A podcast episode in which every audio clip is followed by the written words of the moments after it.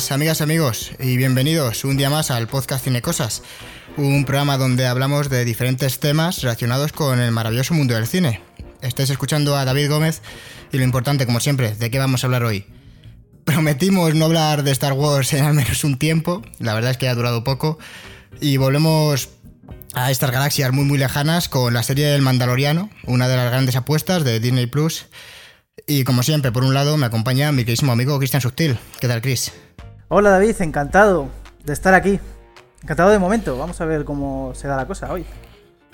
No, yo creo, yo creo que bien porque porque no estamos solos. Además, eh, es el podcast más multitudinario que hemos grabado hasta la fecha por. Bueno, tenemos otros dos cinéfilos, otros dos cinéfilos. Uno de ellos tenemos la suerte de que ya haya pasado por este podcast en varias ocasiones. Se atreve a volver. Autor del fantástico libro Devoto del Hombre. Y lo podéis escuchar también en, su podcast Beta Readers. Nuestro querido Andrés Paredes. ¿Qué tal, Andrés? Ha sonado un poquito a amenaza lo de, bueno, de momento bien, ya veremos qué es lo que nos vienen a decir aquí estos locos. No, hombre, a ver, eh, al revés, al revés, porque yo creo que que tengo muchas esperanzas en, este podcast, la verdad. Eh, a ver si, a ver qué tal se da, porque hoy nos visita también un periodista al que habréis podido leer en Cinemanía, Sensacine, Canino, Spin-off y por supuesto escuchar junto a Marta Trivi en Choque Juergas. Es un placer contar con Alberto Corona. Bienvenido, ¿qué tal Alberto? Hola chicos, pues, pues nada, pues encantado de estar, de estar aquí con vosotros. Me hubiera gustado que me hubierais invitado para otro, para otro tema que, que, me, que me gustara más, pero bueno. habrá, que estar aquí. ya, ya he hecho un spoiler, ¿no? Un poco de, del sí, es pero bueno, guay. No sé cómo llegamos a, a decidir del Mandalorian. Imagino que sería idea tuya, Cristian, ¿no? Sí, fue idea mía. Fue de esa lluvia de ideas que hicimos de, venga, ¿a qué lo hacemos? ¿A quién podíamos invitar? Tal, y sí. La primera idea era invitar a Pedro Pascal, pero no, por lo que sea, no nos ha cogido el, teléfono, ni el Twitter, ni nada. Ha pasado de nosotros como de la mierda. Pero teníamos a, Alberto Corona también pensado para invitarle en cualquier momento y dijimos, mira, ¿por qué no le invitamos a este? Si seguramente nos, nos dirá que no. Y mira, dijo que sí. Entonces, pues, pues coño, tenemos a uno de los podcasts, uno de los mejores podcasts que hay en España y no, oh. y no podíamos perder la oportunidad. Pues... a ver, yo, yo encantado, o sea, aunque sea... No, no, Alberto, Alberto, eh, Alberto, estaban hablando de beta readers. Estaban hablando de... bueno, además, además no lo he dicho, pero también me gusta mucho estar de estar en este podcast hablando con, precisamente a, Andrés R. Paredes, que ya tenemos una experiencia previa eh, combinando nuestras voces eh, en las ondas y tal. Así que es, es, como que me siento muy en casa entre unas cosas y otras. De hecho, yo creo que ya he grabado con todas las personas que han ido a, a Choquejuergas, porque ya en mi primer podcast estuvo Marta Trivi. He grabado contigo, este es mi primer podcast, y ya, he hablado con, bueno, con Francés Miro y con, con Andrés. no, os falta, os falta Elena Crimental, que estuvo, estuvo una vez en Choquejuergas hablando de, de Capitana Marvel. O sea que si ya queréis un día preguntarle a ella, ya, hacemos un crossover total. Primero tengo que enterarme de quién es, luego ya lo hago. Pero, ¿qué más nos da? Apunta. Sí, sí, sí, la estoy buscando en Twitter, ¿eh? esto ya, está. A Elena Crimental sí que le gustó de Mandalorian, por ejemplo. ya, no, Alberto, creo que tú eres la persona a la que no le gustó. Sí, sí, la, única persona de España ya había recurrido a ella. muy, bueno, eh, he de decir que, que, bueno, ya, no sé, a mí tampoco me, ha convencido mucho la serie, ¿eh? me ha dejado bastante, bastante oh. frío. Igual iba con otras expectativas, no sé, no sé, la verdad, no tengo ganas de volver a verla. Hombre, pues es la mejor serie del año, vaya, de largo. Sí, sí. Sí, sí, no, no me cabe duda, vamos. Pues el responsable es, John Favreau, eh, que no sé, ¿qué, qué, os parece este señor? Eh, ¿Cuál es tu opinión? Eh, ¿Mejor tu opinión de, John Favreau que, de la serie, Alberto? bueno, no sé. A ver, creo que John Favreau ha hecho cosas mejores que de Mandalorian, pero tampoco mucho mejores. O sea, a mí, que, o sea, Millón Favreau es un, es un pavo que, la verdad que me interesa mucho su figura, porque, Porque es que de un tiempo a esta parte se ha convertido como el, el chico para todo en Disney, ¿no? Y hasta un punto que de no solo hacer lo que le manden y hacerlo muy bien, sino de que el pavo con sus ideas y sus ocurrencias realmente afectara a, a las dinámicas mm, en Disney tan dentro de sus dos grandes filones ahora mismo como son los remakes en acción real, eso es absolutamente nauseabundos y repugnantes remakes en acción real. Pero extraordinariamente rentables. extraordinariamente rentables, claro. Por un lado, los remakes en acción real, que, que claro, hay que recordar que hizo el, el, libro de la selva y el Rey León, que ha sido como, que fue como el gran taquillazo del año pasado. Y está, y luego anunciada, por... y está anunciada el Rey León. No, el libro de la selva 2. Claro, sí, sí.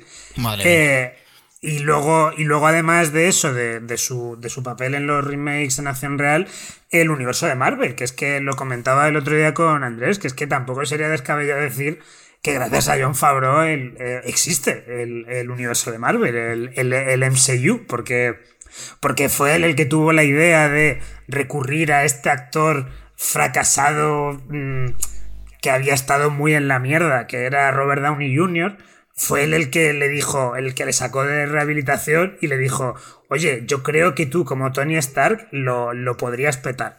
Y además interpretando a Tony Stark basándote un poco en tu propia, en tu propia vida, ¿no? Entonces, claro, a partir de ahí, pues salió Iron Man eh, y salió el personaje clave de, de, de, para fundar el universo de, de Marvel. Y gracias a él, pues, pues hemos llegado hasta algo como, como Endgame. O sea, que realmente es, es un tío muy importante, diría yo. Más allá. ¿Qué talento? Más, o sea, lo del talento ya es más debatible, pero es un tipo que se lo ha currado. yo creo, no sé cómo lo veis vosotros. Sí, sí, estoy bastante de acuerdo. Además, eh, me hace mucha gracia verle en las.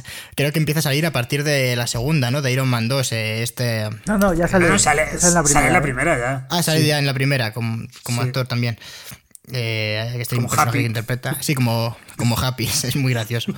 Pero, pero sí, efectivamente, el, el hombre ha sabido moverse y, y, eh, bueno, ahora tiene que ser de oro, la verdad, el, el tío este porque, porque es el, el mandaloriano.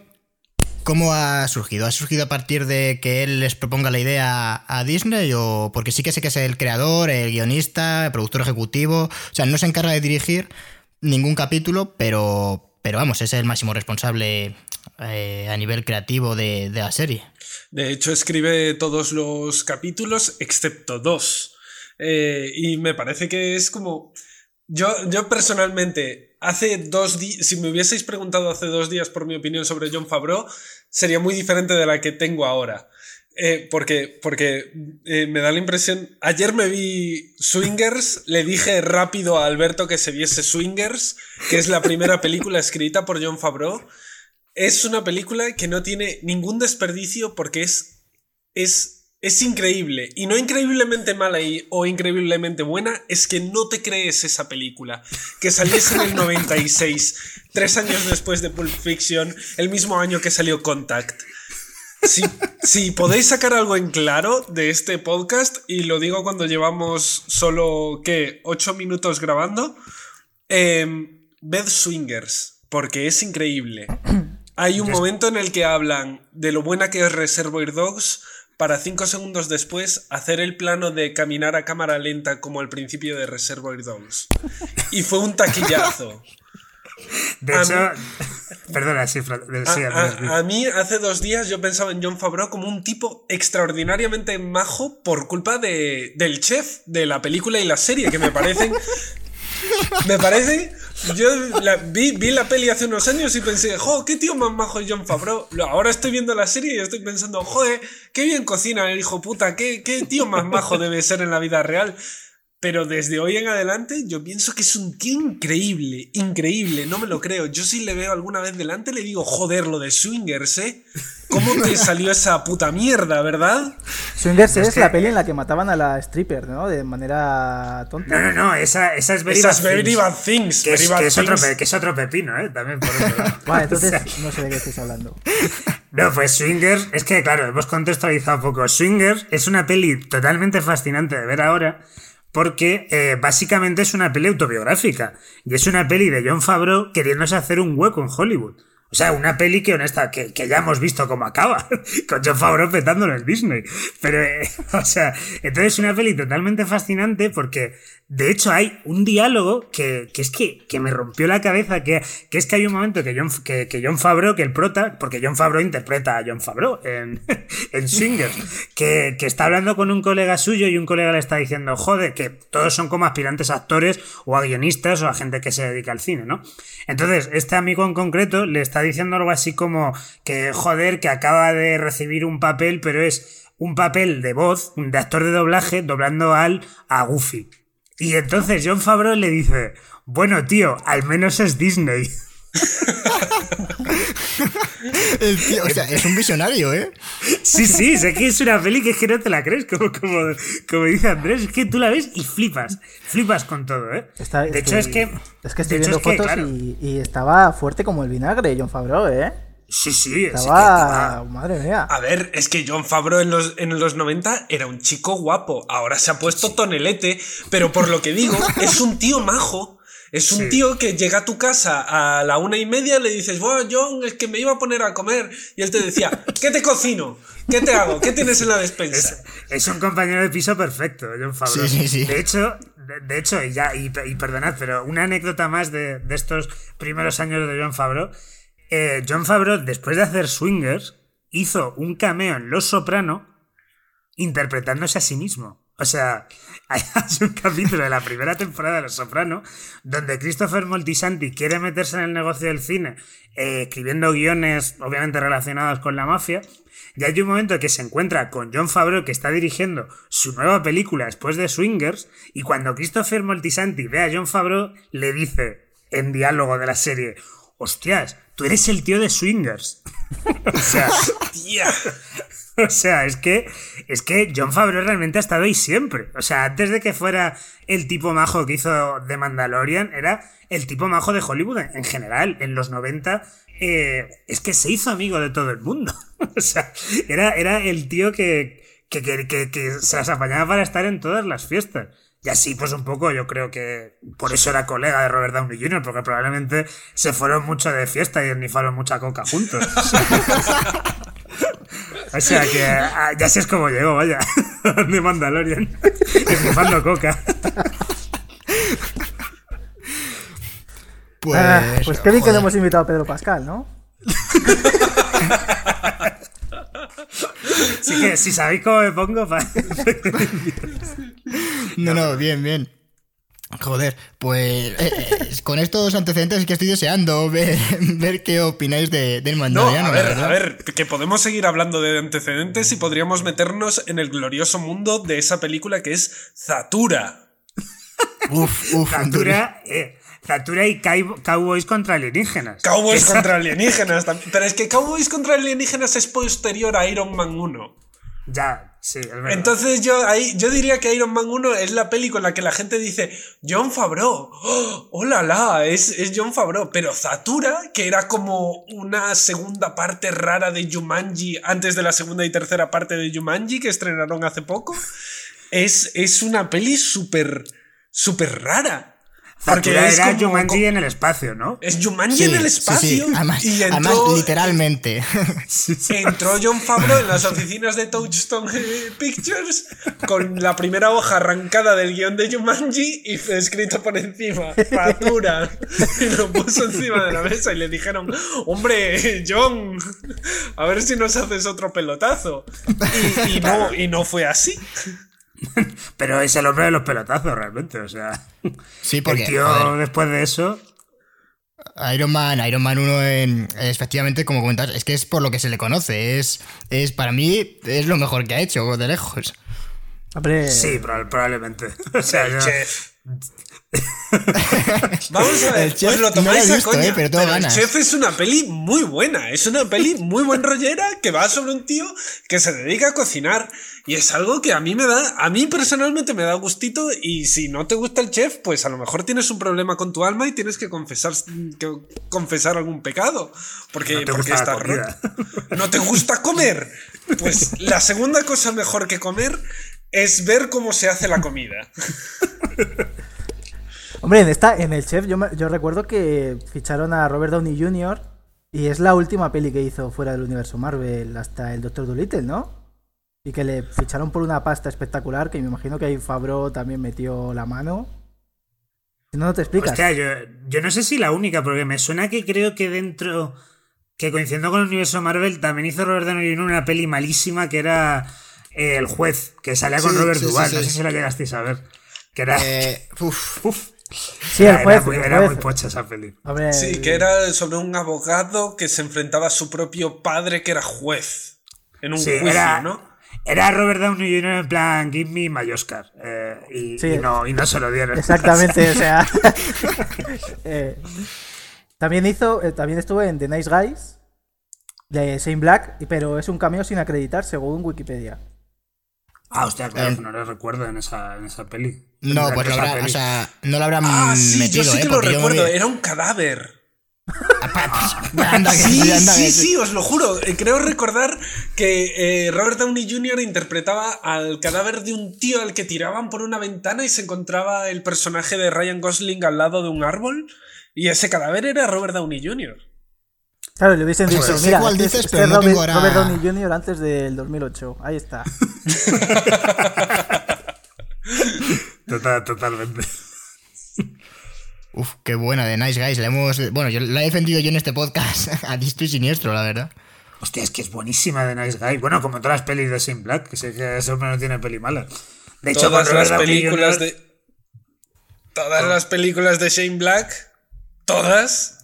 Coño, ¿cuál, cuál tiene mala Shane Black? Arma Letal 4. Iron ¿Pero Man esa de 3. Shane Black? Iron Arma Man 3 Letal es maravillosa. No, todas no, las la- armas Iron Man letales, 3 es una- excepto la 2, quizá. Es una puta mierda. Iron Pero qué, 3. qué, me- qué bestia. o sea, mira, como, como estemos en este plan, me voy del podcast. ¿eh? ¿Cómo, cómo que Iron Man 3 es una mierda? No me jodas, tío. O sea, No, no, bueno. no, no, no. A, a ver, vamos a ver una cosa. Alberto, tú eres muy de blanco o negro. Yo no digo que The Nice Guy sea una mierda. Yo digo que Shane Black, sus películas no son tan buenas. Tan, tan, tan Mira. buenas. Mira, es que paso de tener esta conversación. O sea, ¿Ves? Es que todo es blanco o negro. centrémonos, ¿vale? Hemos venido a hablar de Mandalorian.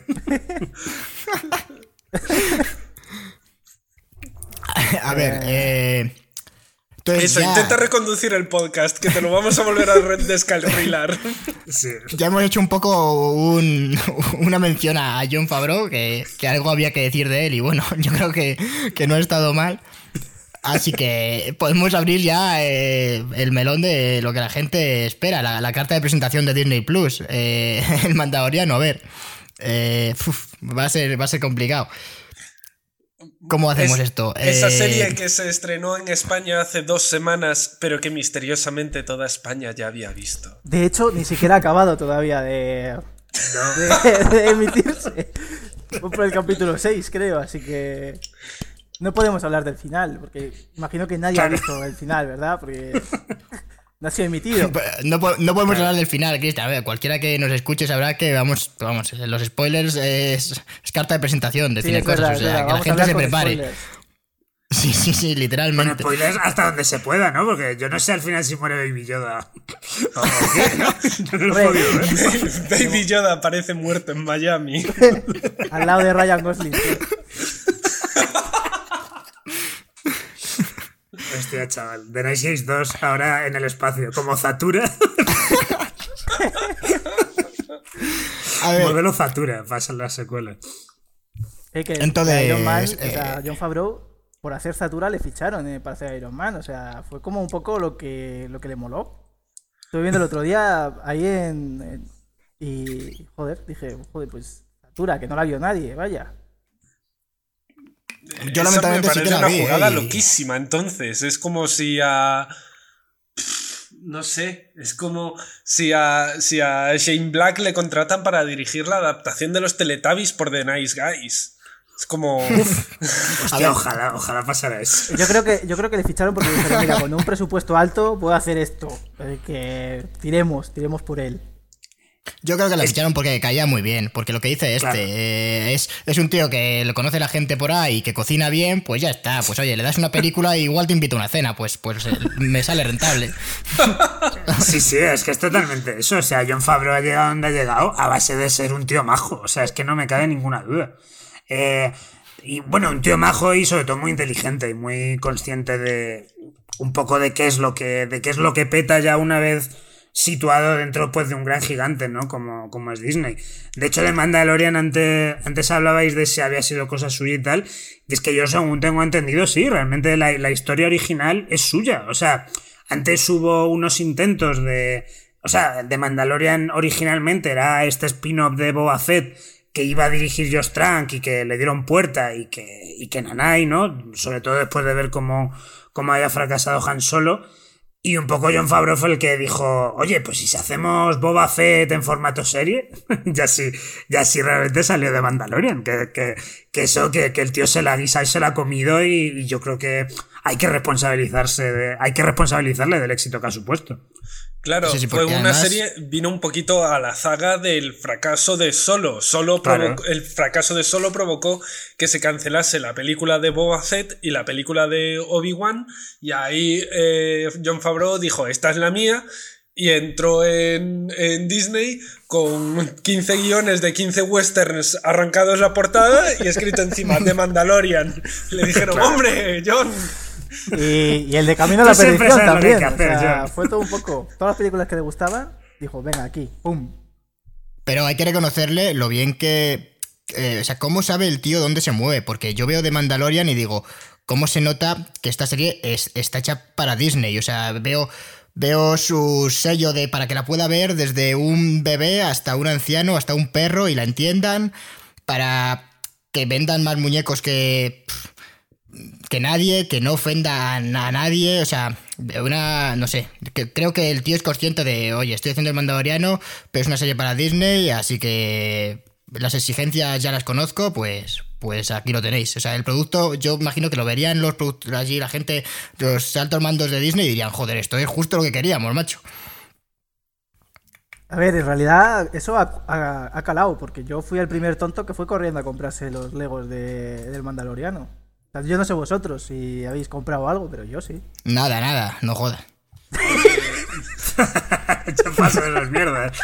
No, no, no. Es que, es que cuando es tan descarado no me gusta. O sea, yo compro cosas, pero me parece que aquí me están atracando. O sea, que no, no. A ver, pero... sí, nos podríamos a, a sentar a hablar de, de, de, que en realidad Baby Yoda es una estrategia de marketing de la hostia. Pero claro, claro, eso voy yo. Pero... Podríamos decir que The Mandalorian es eh, un anuncio constante para que te compres el, el, muñeco de Yoda, el peluche o lo que sea de Yoda. Baby Yoda. Pero, pero es que lo, lo, cachondo de esto es que, o sea, yo ahí estoy totalmente con vosotros. The Mandalorian es un anuncio con patas. O sea, no, ya sea para. Ya sea para vender Baby Yodas o para venderte la idea de que Disney realmente sí que sabe qué hacer con Star Wars. O sea, es un anuncio tal cual. Pero en el caso de Baby Yoda es muy divertido porque, claro, cuando se. Cuando se empezó a emitir la serie en Estados Unidos eh, no tenían todavía preparado el merchandising de Baby Yoda. o sea, de hecho, de hecho, creo que hasta hace poquito los muñecos como tal no se han podido comercializar. O sea, como que realmente eh, ahí estuvo muy, estuvieron muy poco avispados en Disney de, de no darse cuenta de, del bombazo que tienen entre manos para nada más aparecer Baby Yoda en el primer capítulo, decir, oh, ya os podéis comprar todos los muñecos que queráis. No, no, eso fue, fue idea de, de John Favreau, porque no quería que la gente supiese que existía Baby Yoda antes de, de, claro. de que le estrenasen. De hecho, claro. lo habló con Beyoncé y con Childish Gambino. Eso, y le dijeron, no, no, espérate. Gente que sabe mucho de, de, de Star Wars. Mientras estaba rodando, es que esto es, esto es de coña, es que estaba rodando el Rey León y le dijeron estos, oye, mira, escucha, no lo hagas porque entonces cuando lo, la gente lo vea va a ser un petardazo. Porque, por ejemplo, en Infinity War, el guantelete de Stark, yo un mes antes ya había visto imágenes de, en Reddit del puñetero juguete del guantelete de Tony Stark y ya, ya, se, ya se veía, vamos, ya se veía todo el pastel. Y probablemente Game.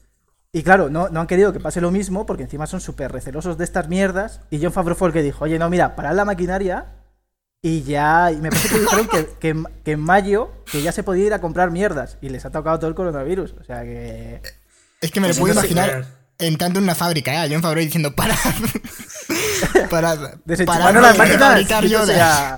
Yéndose a Wuhan, entrando en una fábrica y cagándola, porque es que si ha sido todo esto que hace John Favreau, podemos hablar de la primera mala decisión que ha tomado en su carrera. O sea, porque es que han perdido de dinero con este rollo de no, no, a ver si la gente se va, a se va a enterar antes de tiempo de quién es Baby Yoda. A ver, porque total, como la gente no piratea a lo largo del mundo, o sea, no sé. eh, Pero- Vale, yo, yo, a mí me gustaría abrir un melón en este programa, en este sacrosanto programa, mi segunda casa, Gracias. eh, que, que es eh, abrir el melón de cuando John Favreau le mandó el guion del Mandaloriano a Werner Herzog por probar.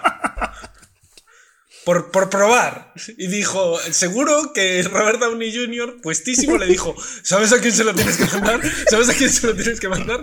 Hay un tío en Europa que está muy loco. bueno, Ese es tu villano. Bueno, yo, yo he de admitir que si a mí de Mandalorian no me gusta, es porque Bernard Herzog sale poquísimo. O sea, Sí, estoy, estoy en ese carro a muerte, ¿eh? O sea, a mí me parece de las mejores decisiones que tiene de Mandalorian. Tiene un magnetismo ese tío ahí oh, que sí, sentado. que- es uf, una cosa. ¿Cómo habla? ¿Qué acento? ¿Qué, qué todo? Y por cierto, que hizo de Mandalorian, eh, ya, que lo, ya que lo estás comentando, Alberto, porque está haciendo un documental de, de las estrellas, de cómo las estrellas influyen en. han influido en las, en las religiones. Y dijo el tío, joder, ne- necesito pasta. Y claro, dije, mira, el Mandaloriano y dijo, venga, va, a esto, que total, va a ser una semana lo que me tire rodando para lo que voy a hacer. Y ya está. Y se fue con la pasta. Realmente, el que ha robado ahí es, es Werner Herzog, el más listo de todos. De hecho, ya que estamos hablando de Werner Herzog, yo también tengo otra anécdota. eh, que es que, perdón, que Werner Herzog fue el primero en caer enamorado de Baby Yoda. O sea, cuando, cuando, empeza- cuando se estaba rodando de Mandalorian, eh, John Favreau no tenía muy claro si quería que, que Baby Yoda fuera un, un muñeco, como, como el que hemos visto en la serie, o estuviera desarrollado por, por CGI, ¿no? De, de forma digital. Y claro, esa idea se la planteaba después de haber hecho ya pruebas de rodaje con Werner Herzog, habiendo visto el, el, eh, al Baby Yoda y tal, y por lo visto Wer- Werner Herzog le dijo que es que ni se le ocurriera, que como, co- como hiciera Baby Yoda en CGI, se iba de la, se iba de la producción. O sea, de hecho, de hecho hasta, hasta hay como se contaba que esto igual es ya un poco inflar la movida, pero a mí me hace gracia y lo cuento. Como que Werner Herzog de vez en cuando cogía el muñeco en las pausas del rodaje y le hablaba y le hacía carantoñas. O sea, es que es muy heavy, es muy heavy lo de Werner Herzog en The Mandalorian. ¿eh? Sí, yo he leído. Eh, eh, mi, mi sugerencia es que si os habéis quedado con ganas de ver a Werner Herzog en grandes producciones estadounidenses, Jack Reacher, que hace también de malo, Ya sale- sale con el acento aún más cerrado y con un ojo gaga, y es una peli aparte cojonuda. Y con, Ya está, y con- ya está, perdón. Y con Robert Esa era toda mi, mi aportación. Y con Robert Duvall, que está impecable también. O sea. Jack, Jack- Reacher a mí me encanta. La primera parte, la segunda ni la he visto, pero la primera me parece perfecta. No sé, yo es que ya con Misión Imposible tengo suficiente, o sea... Me alegra que digas eso, porque el director de Jack Reacher es, es- En realidad, Jack Reacher fue la prueba de dirección que Tom Cruise le hizo a- al director actual de Misión Imposible. Fue un. Vamos Es a verdad, dirigir este Christo- proyecto. Christopher McQuarrie, ¿verdad? Es Christopher McQuarrie. Le Mm. dijo: Vamos a dirigir esta película pequeñita, de bajo presupuesto, con un guion guay, para ver si eres capaz de dirigir Misión Imposible. Y ahí está, dirigiendo tres películas, lo cual me parece fatal, pero ya trataremos de eso más adelante. sí, sí, por favor. A ver, pues entonces eh, podemos estar de acuerdo todos por poner puntos en común, porque creo que va a haber pocos, en que uno de los mejores aciertos de, de Mandaloriano es, es Werner y que además es el responsable de, de otro de los mejores aciertos y es que no hayan utilizado CGI para, para hacer el muñeco de Baby Yoda, ¿no? Claro, sí, que, sí, es que- total. O sea, que es que además el- se- también se comenta que el tío como que les... A Dave Filoni, que es el guionista, ¿no? Que es un pavo que va con sombrero todo el rato. Y, a- y al propio John Favreau les dijo que eran unos maricones si no usaban el, el, el bebé Yoda, pero el de... O sea, para motivarlos, ¿no? Muy alemán. Eh, o usaban eso o eran eso. Y... O el muñeco o maricones. Y ya está. Me cago, ojalá hubiera sido ese el subtítulo de Mandalorian. de Mandalorian. El muñeco o maricones. Ay, ojalá lo hubiera hecho Werner Herzog de Mandalorian. O sea, todas las decisiones que hubieran pasado por él. O sea, habría, habría estado, habría estado muy bien, la verdad, porque. No y sé, todas, y todas las que habrán pasado que nunca sabremos. De momento sabemos que el muñeco es obra suya. Y a saber qué más. A ver, también es obra suya el, ese gif precioso de, de Werner Herzog diciendo Where is the baby? Y, Sí, sí, a ver, igual otro acierto suyo, igual no, no, no lo sabemos y, y también es quien ha compuesto la banda sonora, ¿sabes? Igual no es Hostia, ¿quién- quién es Ludwig Göransson. Es de Eh, Ludwig Göransson, que es quien ganó el Oscar en 2019 por Black Panther, por hacer la banda sonora de Black Panther, que yo la verdad es que no me acuerdo. Hostia, era muy buena la banda sonora de Black Panther y la de, de Ah, pues sí. Mandalorian es realmente buena también. De- Yo ni siquiera recuerdo la banda sonora de Black Panther. No sabía ni que Black Panther tenía banda sonora. Como si tiene mogollón de, tema- de temacos de rap, tío. Y Claro, hasta- temacos de rap, canciones de artistas, ta- pero una banda sonora per se, yo no, no la he oído. Joder, ¿no recuerdas tú todos los tambores que suenan? eh? O sea, que están todo rato sonando tambores. Bueno, en fin, da igual. Muy buena banda sonora de, La banda sonora de, Mandalorian, desde luego, de The sí. Mandalorian es lo que sonará en mi boda, vaya. O sea, es la hostia la banda sonora. Y, y bueno, en cuanto a aciertos, yo creo que hasta aquí. Luego, A ver, a ver, yo tengo que dar. Yo creo que The Mandalorian tiene un acierto más y es que. Y aquí Alberto se me va a echar al cuello. Yo creo que The Mandalorian aúna muy bien el western con la narrativa espacial. Es un muy buen western espacial, en el sentido de que toma un montón de referencias y coge un montón de tópicos y los traspasa muy bien. El capítulo de... Los dos capítulos o eran un solo capítulo, no me acuerdo. De El pueblo asediado Buah, es sí, muy sí. bueno. Sí, a mí me encanta. Es el único capítulo que me gusta de una forma genuina, de, de hecho. Pero sobre todo porque tú te has pasado la cuarentena viendo westerns, Alberto. Sí, sí. Mi eh, seal of approval de los westerns. No, de hecho, estoy bastante de acuerdo contigo, Andrés. O sea, si es que yo los problemas que, tiene, que tengo con The Mandalorian es. mm, va más por cosas un poco más mm, metafísicas, como el hecho de que veo que es un producto mu- muerto y vacío, como, como un poco eh, prediseñado, ¿no? Para meter cosas que en la teoría tienen que molar y lanzártelas a la cara, ¿no? Entonces, dentro de esa serie de cosas, evidentemente está el hecho de que de que han, han, lo han, han- como lo han combinado todo muy bien. O sea, realmente, eh, ¿por qué ha funcionado siempre Star Wars? Porque es como una mezcla de cosas que le molan a todo el mundo, ¿no? Y de Mandalorian es igual. O sea, o como simplemente con parte de esas cosas que molaban tanto en Star Wars, como podría ser la ambientación de Western, que veíamos sobre todo en Una Nueva Esperanza, y el rollo de los samuráis relacionado con los Jedi, pues simplemente se ha tirado a tope a por esas dos referencias y ha planteado toda la serie en función a ellas. Y yo creo que como tal mm, la serie funciona y mola porque tiene muy claro qué, qué quiere ser. Otra cosa es que dentro de, de que le van, de que haga todas esas, esas cosas a mí me, me, me transmita algo. O sea, a mí lo único que me transmite es como un producto muy bien, muy bien envuelto por todas estas referencias, estas cosas que, que se combinan para molar, pero que a mí no me dice nada. Sí, yo, yo estoy bastante de acuerdo contigo. Lo comentaba con Cristian estos días que, que realmente no sabía, o sea, el Mandaloriano no es que no me hubiese gustado, sino que me parece que, que esperaba algo más. Igual, claro, yo tampoco lo doy muchas vueltas, pero, pero que me habría gustado, no sé, es que me parece muy predecible. Los diálogos en sí no, no me parece que tengan chispa, no, no sé, no recuerdo prácticamente ningún diálogo de, de la serie, no hay una escena que yo diga, joder, cómo mola esto, ¿no? Me parece todo muy genérico, como que todo ya lo he visto prácticamente y, y lo que destaca es eh, pues la producción, efectivamente, eh, comentábamos la banda sonora o, o, o cómo han recreado todo eso, porque al final es una serie que cuenta con muchísimos millones detrás.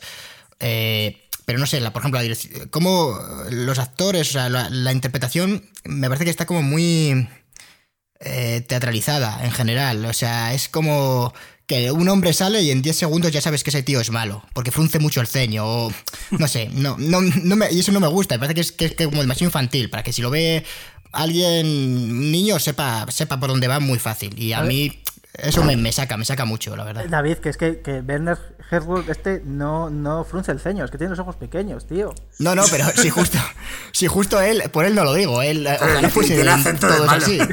Claro. Pero yo que sé, ahí lo comentaba con Cristian un, un detalle tonto que en el último capítulo hay un momento en el que en el que el eh, Griff, eh, que interpreta a Carl Weathers, Apolo, Eh, Apolo Creed. Están, están acercándose a un río de lava y te lo han dicho antes. Y cuando están acercando y, y aparece, dice, ese es el río de lava y lo señala. Como, como por si acaso nadie se ha enterado ya de que ese es un río de lava y de que están llegando, te lo dice. Y la serie me parece que hace bastante esto y no, a mí no me gusta. O sea, me, me saca de la serie. Digo, digo, esto de verdad lo diría un hombre ahí, no sé. No le pido verisimilitud, que, que Cristian me decía, pero ¿cómo va a ser real tal? Pero, pero no sé, me, me parece Que no te Que no trata a como funcionar. un niño de 5 años la serie. Y claro, y eso, y eso a mí me hace ser consciente de que estoy viendo una serie. O sea, ser, ser consciente de que hay alguien detrás que ha dicho, haz esto, eh, ¿sabes? O como que, no sé, es- estoy de acuerdo con, con Alberto en que utiliza eh, es, pues cosas que en teoría, en teoría deben molar y deben funcionar y es bastante continuista en eso, el, eh, la estructura que tienen los capítulos y tal, pero hay algunos que sí que me funcionan y hay otros que no me funcionan para nada. De hecho, tiene algunos momentos en Mandaloriano que yo me preguntaba, pero este tío, esto, esto han revisado el guion, esto está mal. O sea, a mí me parece que en ese sentido, sí, la, la serie puede que peque un poquito de, de simplista en esos términos de los malos son malos, los buenos son buenos. Star Wars siempre ha pecado un poquito de ello. Eh, si, si no hablamos de series un poco más pequeñas como Clone Wars, en donde se atreven un poco a tocar las zonas grises, las películas siempre han ido de este es malo, este es bueno, el malo va a tener redención al final y el bueno siempre tiene razón. Pero también creo que es algo que viene de la mano un poquito del, del western, del western clásico sobre todo. En el western clásico el malo es el malo y cuando le ves entrando por el pueblo, todo el mundo cierra las persianas y se esconde y los niños dejan de jugar en la calle y, y- y el cura se esconde en la, en la iglesia. Yo creo que eso es algo que viene un poquito también de la mano del, de- del propio género al que quiere imitar, en donde yo no sé, lo que sí que yo no sé en dónde encajar de todo el mandaloriano, que es la parte que más se me escapa, es toda la idea de la de la religión de mando, de, de, de, de la religión mandaloria, vaya. hay un momento en, en el último capítulo en el que parece como que le dan el accesorio este, el, el jet, este propulsor, y, y le dicen como si fuese eso, como me recordó a, a, la, a la escoba de Harry Potter, le dicen, tienes que, no, no puedes usarlo hasta que no lo domines. O un rollo así, tienes que conectar con él, como un rollo místico le dan al, al aparato. Le dice la chica, se lo da y pues eso, eh, hasta que no te entiendas con él no puedes eh, dominarlo, algo así dicen. Y luego se lo pone a los cinco minutos y todo eso se ha olvidado. Entonces, dices, joder, pues quita, o sea, directamente ese diálogo no le metas. O sea, no sé, la religión a mí tampoco me lo acabo de entender. El, Yo creo no que. Yo creo que lo de la religión viene. O sea, a mí, a mí me parece que creo que es lo que queda más cojo porque. Porque sí que la serie como que intenta profundizar en el lore de Star Wars en, en temas de lo de Mandalore y toda esa. Como toda es- esa especie de tribu, ¿no? Que, que tienen los de las armaduras y todo y demás. Eh, creo que queda un poco cojo, pero también entiendo por qué está ahí. Es porque al final es un pastiche. O sea, es. No, no solo ya es hablar de, de western, sino de cine de samuráis, ¿no? De, de ficciones de samuráis, de, de, de, caballeros muy meditabundos, que hablan poco, con armaduras, que tienen unas, unas reglas de comportamiento muy claras, en este caso que, no, que nadie le puede ver sin el casco. Y incluso, eh, de hecho, el, el, em, todo este rollo del Baby Yoda, y creo que es un anime que se llama El, el Lobo. El lobo solitario y su cachorro, que es básicamente eso, un- una especie de samurái o de Ronin, eh, que va con un. que va con un. acompañado de un niño por. pues viviendo aventuras. O sea, al final de Mandalorian es que es un poco eso, es que es un pastiche, pero un pastiche como siempre fue Star Wars, o sea, que tampoco que quiero, quiero decir que no hay. Yo tampoco vi una gran diferencia. Eh, a- un nivel de, querer hacer cosas, un nivel creativo entre The Mandalorian y otras, y otras ficciones relacionadas con Star Wars. Simplemente en el caso de Mandalorian es donde esa condición de pastiche para mí eh, resulta más clara, ¿no? Porque. Y, yo creo también un poco por, por desinterés y quizá por, por estar tan convencidos de que esto es lo que mola y esto es lo que le va a gustar a la gente que tampoco quieren ir más allá. Pero vaya, que también es normal que no vayan más allá. La vista está que esto les ha funcionado. O sea, no sé si esto lo queréis hablar más tarde en el podcast, pero es que de Mandalorian puede ser junto con la primera guerra de las galaxias y con el Imperio contraataca la única cosa de Star Wars que realmente ha, dado algún tipo de consenso entre los fans. O sea, que, que no hay este rollo de super polarizador de, de, guerras de fans que, que, ha podido causar las precuelas, los últimos Jedi, que eso ha sido terrible, o, el ascenso de Skywalker. De Mandalorian le gusta a todo el mundo. o sea, claro, pero mm, yo tengo un problema con The Mandalorian en ese preciso sentido. Sí, claro, igual que yo. Ha, unificado a todo el mundo, a todo el fandom, precisamente porque el fandom más clásico lo ha aceptado porque es la clásica historia del vengador solitario que tiene un corazón profundo, es el típico, no es un underdog, es, es el, el trope del, del, vengador con corazón, del, del tío duro que se va ablandando poco a poco. Y, la, y, en la parte de los fans, pues que nos gustó eh, em, la, el, noveno, no, el octavo episodio. De las Jedi. De, las Jedi, pues dijimos, ah, pues está muy bien, es una historia clásica. Mi problema con Mandalorian, y puede que sea el un problema que va a tener Disney de nuevo con la siguiente película, es que, jolín, que han dado un paso atrás realmente. De Mandalorian vuelve a una historia clásica, vuelve a no avanzar nada y vuelve a ser eh, completamente blanda. Por eso ha unificado a todos los fans, porque no, no pretende romper ningún, buen ningún molde y está muy bien hecha. Y ya está. Claro, es que yo creo que ese es el, resumen. Y, y, a ver, a mí es por lo que no es que no me guste, sencillamente es que, que, Disney, bueno, claro, es que es contradictorio, porque me gustaría exigirle más a, Disney y a Star Wars, pero a su vez pienso, que, me van a presentar? A ver, si justamente lo que quieren es, pues eso, unificar a la gente y que, y que mayor audiencia tengan. Entonces, es, es, lo de siempre, o sea, han vuelto a hacer una serie que seguramente yo si la veo dentro de eh, un par de años y no tenga muchas expectativas y tal, diga, ah, mira, pues está guay, pero ahora cuando la he visto me ha dejado muy frío, muy, uff, es que, es que se me va a olvidar en dos semanas. Claro, no, pero a Disney sí que se le, a las grandes corporaciones yo creo que sí que les podemos y les debemos exigir, exigir ficción de calidad. Lo hicieron con The Last Jedi. The Last Jedi puede que sea una de las mejores. No digo ninguna gilipollez, sí digo que es una de las mejores películas de la década. A mí The Last Jedi me, flipó, sí, sí. Y realmente me pareció extraño. O sea, y, bueno, solo hay que ver que para intentar corregirlo y tal, el desastre que, con el que cerraron la trilogía. Claro. Claro. O sea, intentaron corregirlo y, crearon, bueno, bueno, eh, un monstruo, o sea, un monstruo literal. Sí. O sea, vamos a decirlo claro, la película era una puta mierda. O sea, de, las Jedi. No era la última de. no, la. No, el ascenso de Skywalker era una puta mierda, sí. Claro, y, la, y para mí la movida es que si Disney es capaz de hacer una película como The Last Jedi, ¿Por qué no le vamos a exigir que haga todo lo que hace como de las Jedi? Porque no fue tantísimo esfuerzo para ellos. Solo tuvieron que contratar a un director decente y dejarle un poquito de espacio en el guion. Porque de las Jedi tampoco traiciona todo tan a lo loco. Pero, pero es que de Mandalorian fue una guerra, eh, fue una guerra ¿eh? civil. O sea, de Mandalorian es un producto que está llevado por Filoni y Fabro. Que Filoni es la persona más cercana, digamos, a en pensamiento a, a George Lucas. O sea, a George Lucas le han dejado estar ahí, pues ha estado en los rodajes, ha estado, me imagino que estaba aconsejando, pero luego es Dave Filoni el que el que, el, que ha escrito esto con, con, John Favreau. Y John Favreau y Filoni han mamado desde pequeñitos Star Wars.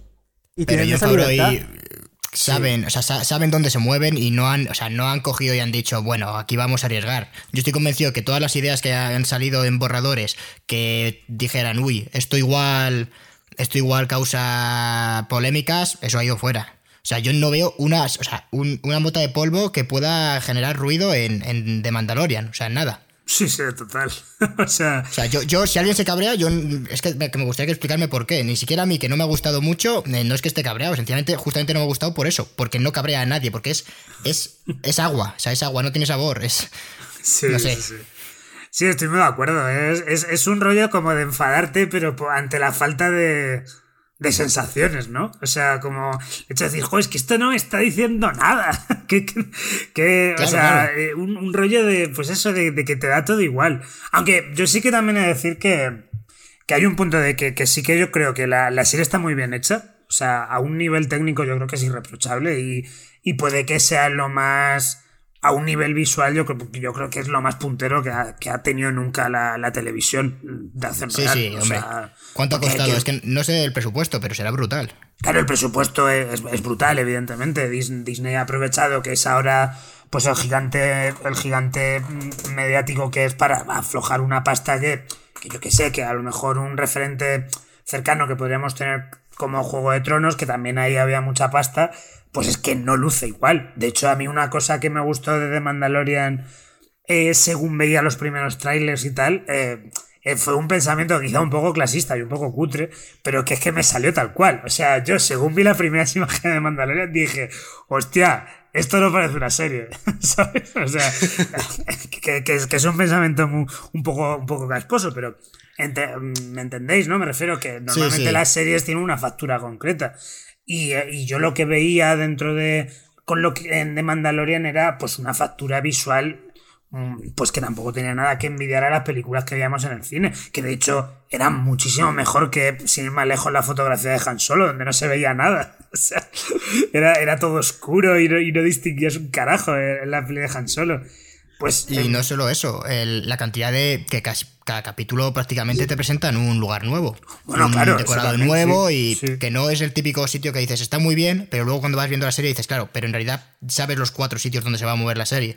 Aquí hay un montonazo de en ocho capítulos de, de lugares y, y no sé, se- nota, se, se nota la factura ahí. Sí, o sea, hay pasta, pero también hay mucho rollo de ir a lo, a lo conocido. O sea, quiero decir, tampoco hay ningún planeta que te vuele la cabeza a un nivel de hostia eh, visualmente, ¿no? Porque sobre todo, yo qué sé, eh, eh, porque como tiene que ser un western y tal, pues se van a planetas que siempre son arenosos. O sea, es el, el Tatooine por 3000, ¿no? O sea, Sí, eh. Claro, seguimos teniendo, seguimos teniendo el planeta que es un desierto, el planeta Claro. que es un bosque, tenemos las cantinas y tenemos...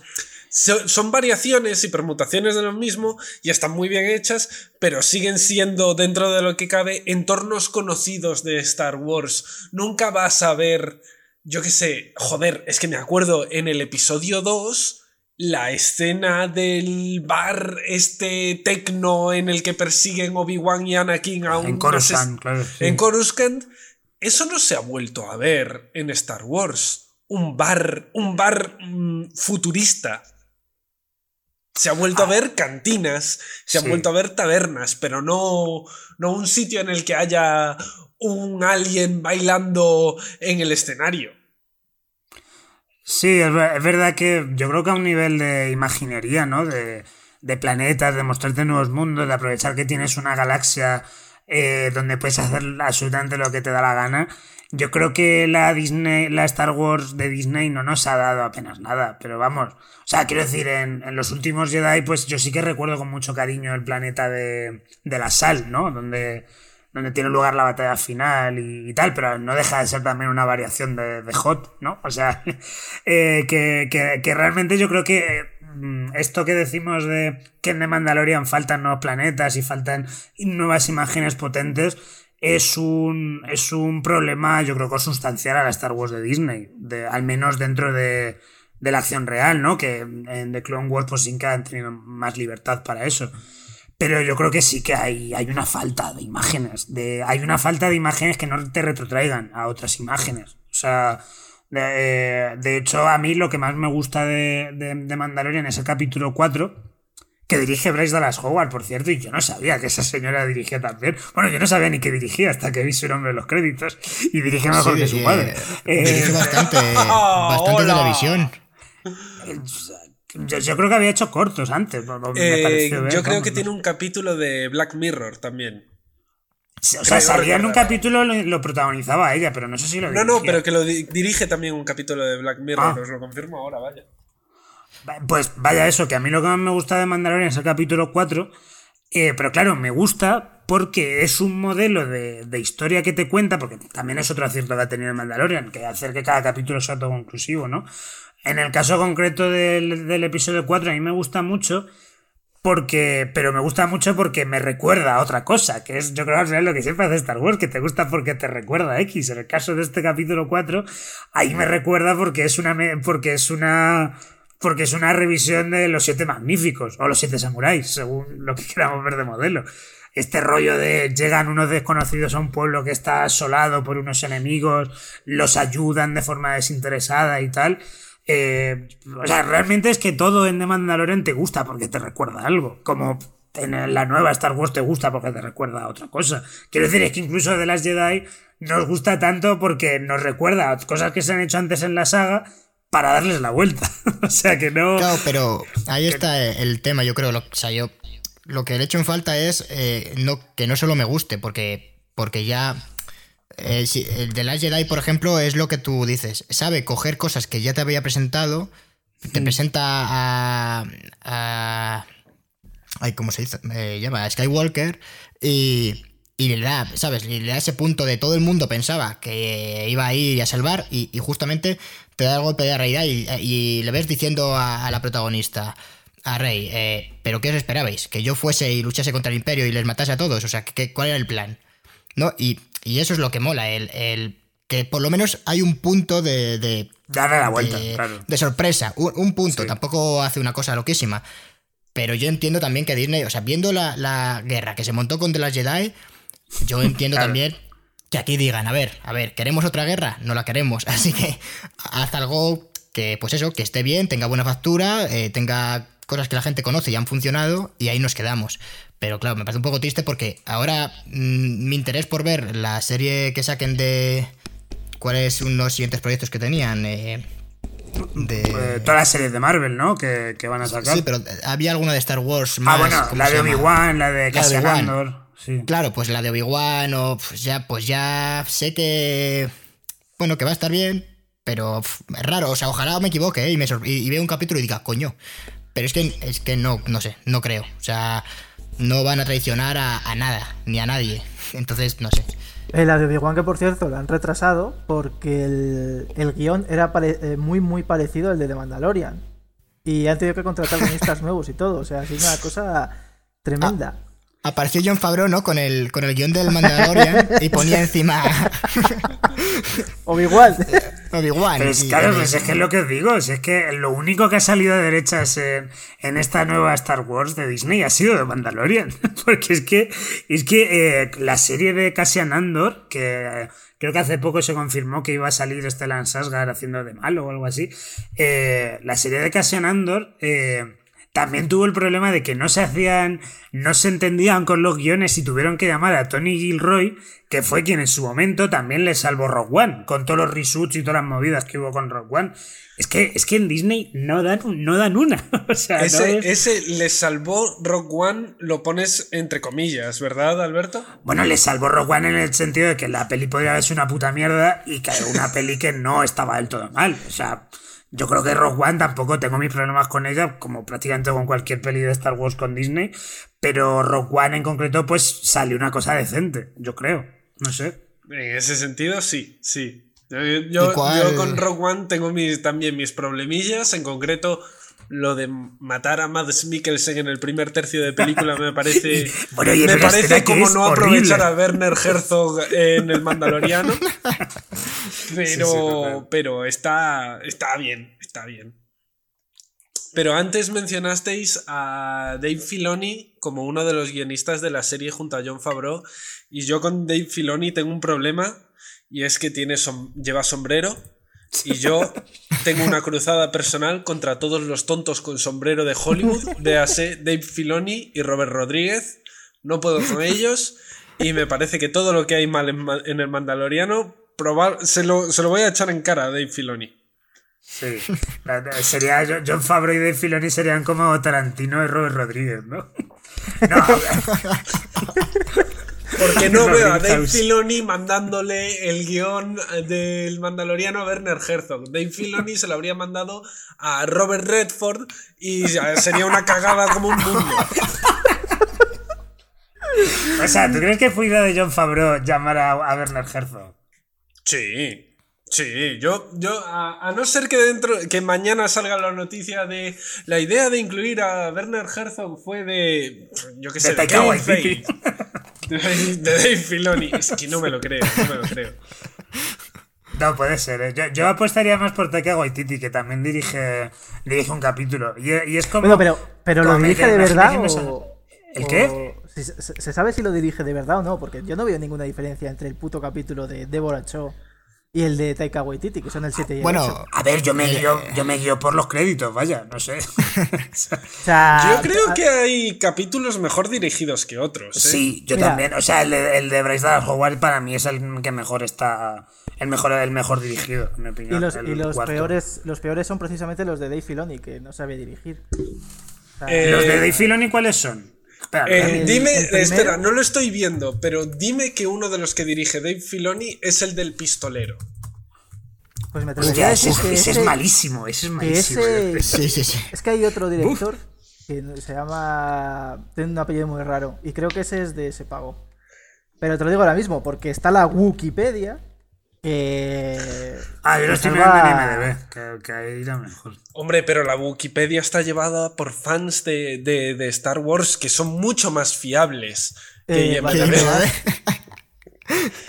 A ver, he metido y no sé buscar. A ver, eh, o sea, estamos de acuerdo en... Es que, uff, el, el del pistolero a mí no me gustó nada porque el personaje ese que meten, no, no, o sea, no lo entiendo. Hostia, sí que es Dave Filoni quien dirige el pistolero. ¡Es que lo sabía! Pues menuda, menuda mierda de capítulo, macho. Eh, Joder. el, pri- el primero también. Yo creo que dirige solo esos dos. Dirige el primero también, sí. Y el primero. El primero está bien, pero el del Ah, el primero pistolero guay, es sí. una mierda como un piano, vaya. De hecho, de hecho, yo me atrevo a decir que el primero es de mis preferidos, de, de- o sea, de mis preferidos dentro de... De, De, toda la eh, historia, David, esto. de todos los episodios que has visto de alguna serie. Claro, efectivamente. sí, sí, sí. Está el de la mosca de ten. Breaking Bad y el primero del Mandaloriano. Sí, sí, sí, sí, sí. Vamos, sí, sí. Y luego está el de eh, Rick Famu, Famu- Famuyiwa, que Es el también... segundo, ¿no? Ese es el segundo. Sí, que también tampoco me ha... No, no diría que este tío me, me ha parecido muy guay, ¿no? Pero tampoco, A tampoco a mí- mal. A mí el segundo, creo, el segundo capítulo me, me, me pareció interesante. O sea, este rollo de. Porque antes hablabas de la mosca de Breaking Bad. El, el, el segundo es un poco ese rollo. O sea, es de Sí, Mandalorian y, y el Baby Yoda en un espacio intentando las valer por sí mismos. Y sin apenas diálogos. Y bueno, será al contrario, ¿no? Porque en la mosca hay mucho diálogo. Pero que sí que es esta apuesta por, por, la, por lo intimista. Que no creo que sale muy bien, sobre todo porque además matan yaguas en, en el segundo y eso no me gustó. pero pero no, no sé, me parece que, que, está- que estaba interesante el segundo. Luego, claro, el tercero fue Deborah Chow, que Deborah Chow, por cierto, es la showrunner de, de la serie de Obi-Wan. Igual sí. Que... Luego, el del prisionero me pareció que está bastante bien dirigido. Ah, mira, ese es de Rick Famuyiwa también. Sí. El del prisionero es un capítulo muy interesante, sobre todo porque es muy. es el capítulo más de aventuras de todos. Yo creo. y además es- es... el, es el más limpio, o sea, es en el único el que, en el que si pasas la mano por, por un decorado dices, uh, esto no, esto no, aquí no hay Claro, claro, no hay desierto es- apenas. Ese es Sí. el más... eh, eh, Pues estéticamente rom- rompe mucho con Star Wars. Sobre todo con The Mandalorian, que The Mandalorian es una serie donde nadie se ha duchado, ni nadie ha rolado la ropa, ni, ni ha pasado un trapo. Que también es muy de Star Wars, que eso, por eso mola Sí. Star Wars. O sea, realmente el, pri- el prisionero es como, es como la parte de la estrella de la muerte en una nueva esperanza, ¿no? Viene la gente del desierto y se mete en una estación espacial con los pasillos impolutos y, y robots y Stormtroopers por las esquinas. O sea, no, no sé, es que al final es. Yo creo un poco de Mandalorian como que sabe todas las teclas que tiene que tocar para que. Para que yo creo que el fan un poco de largo recorrido, pues diga, oh, qué guay esto, ¿sabes? O sea. Luego, luego también es que de Mandalorian, si tú no tienes ni puta idea de Star Wars, eh, yo creo que, o sea, te la tragas bien. Pero Bueno, bueno, es- claro, sí, sí, perdona, sí, es justo eso. Sí. Pero, pero, pero incluso si sabes mucho, ves todos los detallitos. Yo no sé, yo me imagino que no me he enterado de todos los, los easter eggs Pero tiene muchos y, joder, dices, hostia, esto está bien que lo hayan pensado porque esto no. O sea, lo ha hecho gente que de verdad sabe. Bueno, yo le agradezco a la serie que adminorase en cantidad de referencias a cosas anteriores. Sí, pero el, es- primer capi es horrible en ese sentido. ¿eh? Hay como un guiñito a una nueva esperanza cada segundo. Luego es verdad que lo, lo va un poco aminorando, de verdad. Claro, yo cada vez me, me cuesta más ver series y películas porque estoy viejo y se me va la cabeza y ya no recuerdo como antes. Entonces ver todos los easter eggs y todo esto casi como que, que me despista de ver la película de verdad que quiero ver. No tengo nada en contra del fanservice, me, me gusta bastante y lo disfruto bastante, pero cuando es constante en casi cada diálogo eh, resulta un poco agotador. Y creo que es algo que en lo que el Mandaloriano aminoró muchísimo, queriendo crear algo, entre comillas, nuevo, como, como hemos discutido ya antes. eh, sin querer estar tirando todo el rato de Jolín, eh, Carl Weathers es Carl Weathers, pero no en ningún momento se menciona a Lando Calrissian o el halcón milenario, en ningún momento se menciona En, en si inglés, fuera- en inglés, eh, Andrés, sí, porque hay una, hacen una bromita con Creed. O sea, con, en vez de credo, ¿no? Dicen, sí que hacen como una bromita de Creed ahí en el último capítulo. Uf, Digo, si, si fuera JJ Abrams quien, quien hiciera la serie, en algún momento dirían que el personaje de Carl Weathers está emparentado con Lando. Eso, Pero Dios, mencionabais- eso me rompería la serie por todas partes, ¿eh? Como rompió el acceso de Skywalker en miles de pedacitos. Podría hablar de- del parentesco de Palpatine con Rey. Es un, es un tema que nunca se ha tocado en este podcast, además. Mira, eh, de- de hecho, voy a. eh, hablo con. Hay algunos amigos que son muy fans de Star Wars y, me ha- y bueno, están encantados con la serie. Y, y me dijeron, Buah, pues, ¿sabes? Haciendo sus teorías locas y tal, que al final es lo que más les mola. eh, empiezan, pues yo creo que lo que van a hacer es. O sea, justo esto, unir la, la serie con la. con el plan de Palpatine. Y lo que decían es que querían. El Baby Yoda, lo que querían era que utilizar su ADN, que lo deben mencionar en el, en el capítulo, en, el primer capítulo, deben mencionar algo de necesitamos el ADN de- del objetivo, algo así. Y dice, "Te- para, para revivir a Palpatine o para volver a tener las fuerzas. Y como no funciona, pues luego van a la última película y, y lo que quieren es a Rey. Alguna movida así loca, que yo tampoco terminé de entender, la verdad. Porque yo no me quedo con tantas cosas de Star Wars. Pero, pero es que no me extrañaría, ¿eh? O sea, que intentaran. Que intentaran eh, poco a poco di- dirigirse ahí. Porque es que el- la última película, eh, yo creo que ha tenido. O sea, eh, mi sensación, a lo mejor. No sé cómo lo habéis percibido vosotros, pero la última película de, de Star Wars que me ha parecido terrible, creo que ha gustado más en general que la de. que la de, la, de las Jedi. O sea, al público, ¿eh? No a la crítica. No lo sé. Yo, yo la verdad es que por la gente con la que me junto y tal, eh, de, de y, tal, eh, yo he visto mucho. Yo, yo, he, visto en general como que. Como que la, reacción más positiva que me he encontrado con el ascenso Skywalker ha sido de. eh, me da igual, esta, esta trilogía estaba ya jodida y la he disfrutado, ¿no? Es, lo, es lo máximo. O sea, no me he encontrado entusiasmo por ningún lado eh, con respecto al ascenso de Skywalker. Que sí que es verdad que, a ver, estando en Twitter, ¿no? Pues como que todo se magnifica y parece que todos odian una peli o todos la aman. Pero yo creo que con el ascenso de Skywalker ha sido como un... En general yo creo que ha habido una sensación de resignación, en el mejor de los casos. ¿no? También porque al final un poco el ascenso de Skywalker es la constatación de que Disney no sabía qué hacer con esta, con esta última trilogía. O sea, y le ha tocado pagar los platos rotos al ascenso de Skywalker. o sea, Sí, sí, sí, sí, Realmente totalmente. no- Es, es el centro de la diana. Sí, es que no. Quiero decir que, es que a, a mí muchas veces me da pena meterme tanto con el ascenso de Skywalker, pero es como penses que con el jaleo que tenían montado, con lo difícil que fue la, la- el rodaje, todos estos cambios, Disney exigiendo correcciones, eh, eh, que se echaron a Colin Trevorrow, es que yo qué sé, es que eh, ba- bastante que al menos la peli se viera, que, que- que eso no podía, de eso no podía presumir Han Solo, por ejemplo. ¿Sabes? O sea, yo qué sé. Hombre, David, Uf, yo, mira, prefi- yo a- prefiero, ¿eh? Yo prefiero Han Solo que... De hecho, Han Solo me la vi ayer porque para, para recordar dije, a ver, a ver cómo era Han Solo, porque me digo... No sé, a ver, ¿qué, qué sensaciones me despertaba después del Mandaloriano? Que al final le, le veo que podían tener similitudes. Y, y uff, no sé, ¿eh? Eh, yo diría que tengo más ganas de ver Han Solo que el Mandaloriano. A mí Han Solo me parece. No, no me gusta como, como película, pero al mismo tiempo sí que veo que es una película, no es un cadáver, como es el ascenso de Skywalker. O sea, que no, no, es que en Twitter todo se magnifica, en los podcasts también, Alberto. Hombre, yo, en mi vida, en mi vida diaria lo magnifico todo. así es como. Te ha, faltado, te ha faltado añadir la coletilla es un en, tirado en un árbol, tirado al lado de un árbol y, que lo vea sí. es que el problema que, que, tengo con el Mandaloriano, mencionabais antes el, el capítulo del prisionero. Y y yo muchos problemas que tengo, igual es cosa mía, pero es con el guion que tiene, que, funciona bien, pero a su vez yo digo, pero... Pero esta gente, ¿qué hace? O sea, no sé, me parece como, como que son muy idiotas muchos personajes. O sea, que el mandaloriano, por ejemplo, eh, bueno, en, el capítulo del prisionero, hay, hay un momento en el que se separan cuando ya han, han encerrado al mandaloriano y se van a escapar los malos de la prisión.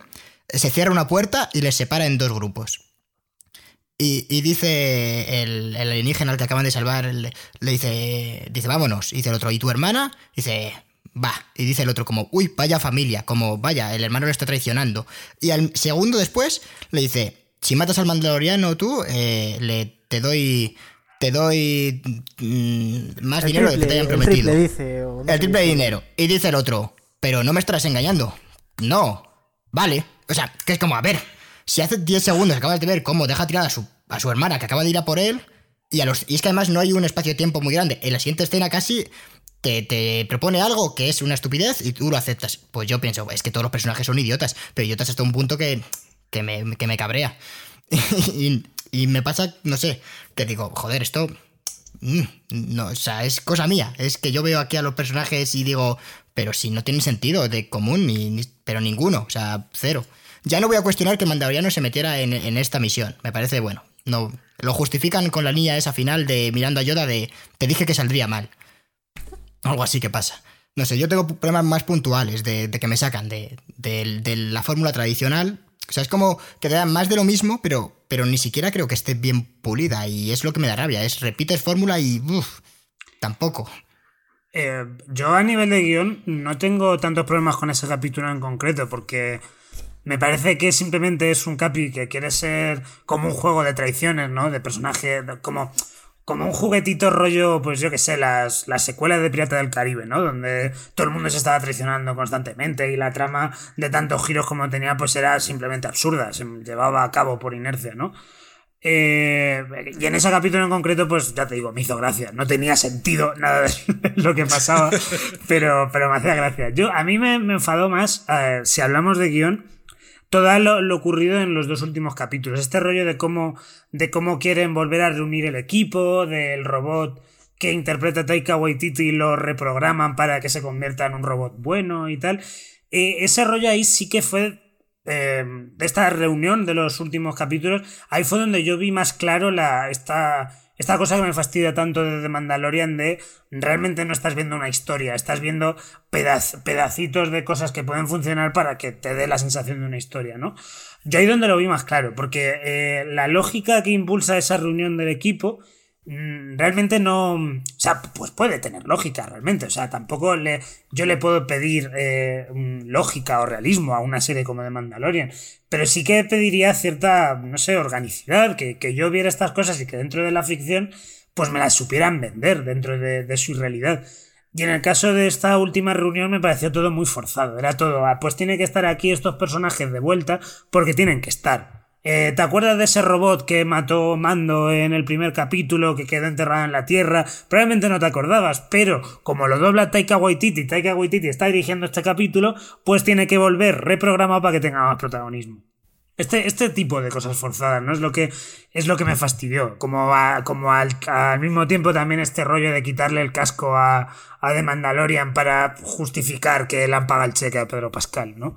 Eh, que realmente no estaba debajo del casco durante toda la serie. No, claro, no estaba, no. y, es que, hubiera dado lo mismo, ¿sabes? Yo digo, porque tal cual, otra cosa me fastidió, tal cual te plantean la serie, lo suyo habría sido que en el momento en que, en que eh, Mando, o Jin Jarin creo que se llama el, el personaje en sí, se quitara el casco, fuera un momento significativo a un nivel dramático.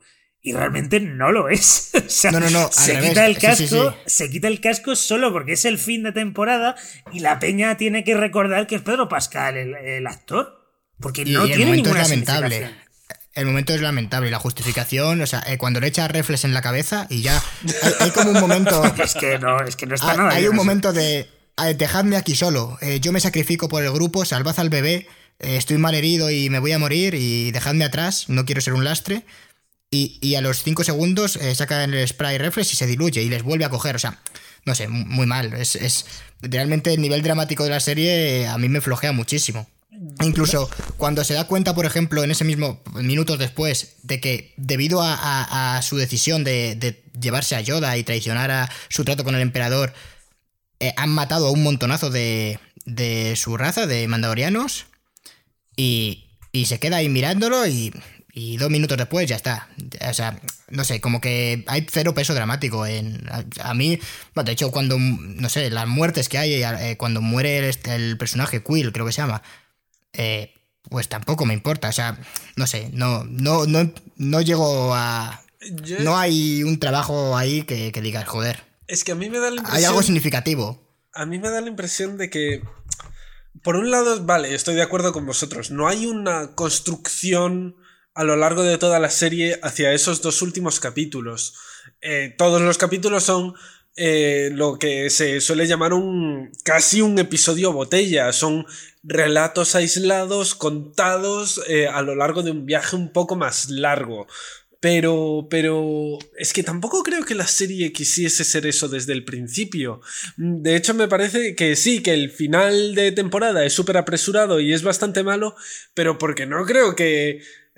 Creo, me da la impresión de que con... de que estamos muy mal acostumbrados a que los finales de temporada sean bombásticos y y geniales y te dejen esperando la siguiente temporada como un loco, cuando realmente eso es una costumbre muy, muy reciente que empezó en los 90. Yo realmente eh, eh, creo que la, la serie del Mandaloriano siempre eh, es concebida como episodios aislados que no se están montando hacia nada final absoluto y que por eso el último capítulo es un coñazo en el que van en una barca durante 30 minutos. Porque hecho, poco, claro. poco se habla de que eh, ese viaje en barca es literalmente los personajes sentados encima de una barca esperando a llegar al final del tú- de un túnel. Claro, y como, tampoco- y, como, y como los personajes tampoco son interesantes ni están trabajados, no tienen nada que decirse. O sea, son los peores personajes para estar a solas en un ascensor. Porque es que no. Efectivamente. No, no te, no te pueden contar nada. Es como en plan, oye, Mando, ¿qué tal? Pues nada, aquí con el bebé. O sea, es que no, no, no pueden decirte nada. O sea, de hecho, esto que dice Andrés es verdad. Yo, yo también lo pensé un poco porque. Pero claro, es cierto que si una serie quiere ser. Quiere tener capítulos autoconclusivos, que honestamente, dentro de una, una cuestión tan ambiciosa como es Star Wars, pues yo creo que le viene muy bien a The Mandalorian que sean capítulos autoconclusivos. Pues que lleve esa dinámica al final, hasta el final. No que en el último momento pues quiera hacerte un cliffhanger. Porque normalmente eh, estas series de capítulos autoconclusivos lo que suelen hacer para dar pie a la próxima temporada es simplemente el último capítulo dividirlo en dos. Y que haya un cliffhanger, pero, pero mínimo. Simplemente en plan de, uy, aquí te lo, te lo, te lo cortan. Y ya en la siguiente temporada, pues sí, pues ves qué ha pasado. Y habría- yo creo que habría sido mucho más orgánico con el tono de la serie. Y no habría tenido este rollo de forzar tanto que vuelva Apollo Creed, que vuelva Gina Carano, que vuelva el puto robot de Taika Waititi, que me tiene Taika Waititi hasta las pelotas. Ese pavo que, que está... Que quiere, que quiere estar en todos lados, todos lados creyéndose que es el más gracioso y no lo es. Es, es un pelmazo. Bueno, en fin, no sé. No, no Bueno, no, este no, un momento, un momento, un momento. Un momento. Vale, eh, reconozco que en el mundo existe gente sin alma y sin ningún tipo de corazón a la que no le gusta Taika Waititi. Vale, te lo compro, Alberto. Pero, Andrés, ¿tú has visto Jojo Rabbit? no, espera un momento. Es que, o sea, es que. No estamos con Jojo Rabbit. Claro, porque, claro, porque sabes que no. O sea, sabes que Jojo Rabbit es indefendible. O sea, Pero Taika Waititi eh, hace, es el único que está cerca a lo largo de todo el Mandaloriano de hacer algo mínimamente parecido a lo que se hace en The Last Jedi, que es la conversación entre los dos Stormtroopers esperando a que les den permiso. Vale, ahí, ahí O sea, Es que eso es lo mejor de la serie de lejos. sí, Ahí sí, sí. un. Ahí, ahí, ahí es verdad, ahí la. Sí, Eh, esa- yo esa el momento, yo cuando estaba viendo esa conversación y veo que le meten un puñetazo a Baby Yoda y, escucho a mi novia decir, pero ese hijo de puta. Yo pensé, esto es lo que esta serie necesita, a alguien que venga y la reviente desde dentro y diga, ay, esto es sagrado para ti. Pues me cago en él. Pues eh, te, te compro que Taika Waititi, vale, no te hace gracia, es un pesado y está en todas partes. Eh, lo, que, lo que quiera. Jojo Rabbit no merecía el Oscar a mejor eh, guion adaptado. Vale, estupendo. Pero esa conversación para mí es oro. Sí, sí, ahí estoy, de acuerdo. De hecho, es, es junto con el, único, el capítulo 4 lo único que yo dije, hostia, aquí hay talento. O sea, rollo. Y también, además, como que eso mm, me hizo gracia a un nivel un poco más anímico porque. Porque honestamente, no, no sé si a lo mejor es la opinión más polémica que he lanzado en este podcast. Pero a mí el Baby Yoda me da toda la pereza y yo quiero que Baby Yoda muera. O sea, es, es un. Es un.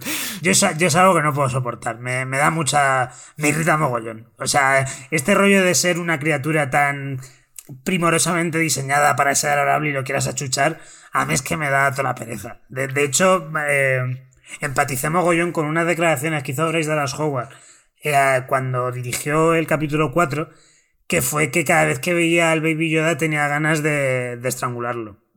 Porque, porque hay, de hecho, hay un fenómeno que no sé cómo se llama, que, que es que cuando una, que a ciertas personas, cuando hay una cosa que es demasiado adorable, sienten ganas de hacerle daño, ¿no? Entonces, es como. Estoy quedando aquí como un psicópata, ¿no? Pero, pero entonces, cuando el, el, el Stormtrooper le pegó la hostia a Baby Yoda, ya a mí me dio una paz espiritual. Sí, por fin. Dios mío, o sea, es que fue casi, casi una experiencia zen para mí. O sea, oh, Dios, sí. O Es que si, si le pasa algo, a, a o sea, si, si en algún capítulo, de en algún momento de la serie, mm, Baby Yoda muere y, y no lo reviven al capítulo siguiente o algo así, o le echan reflex y se revive, pues yo, o sea, diré, madre de Dios, eh, aquí es, es el, es el punto en el que captarán mi atención. Diré, aquí hemos empezado, pero Baby Yoda no lo van a matar en, vamos, eh, en nunca, nunca, no, o sea, ese, ese personaje es inmortal. Claro, sí que ni siquiera va, va a hacerse mayor. Bueno, también porque, porque esa especie, claro, pues envejece a su ritmo. O sea, pero. Pero no, es que mi vida se va a quedar así, claro.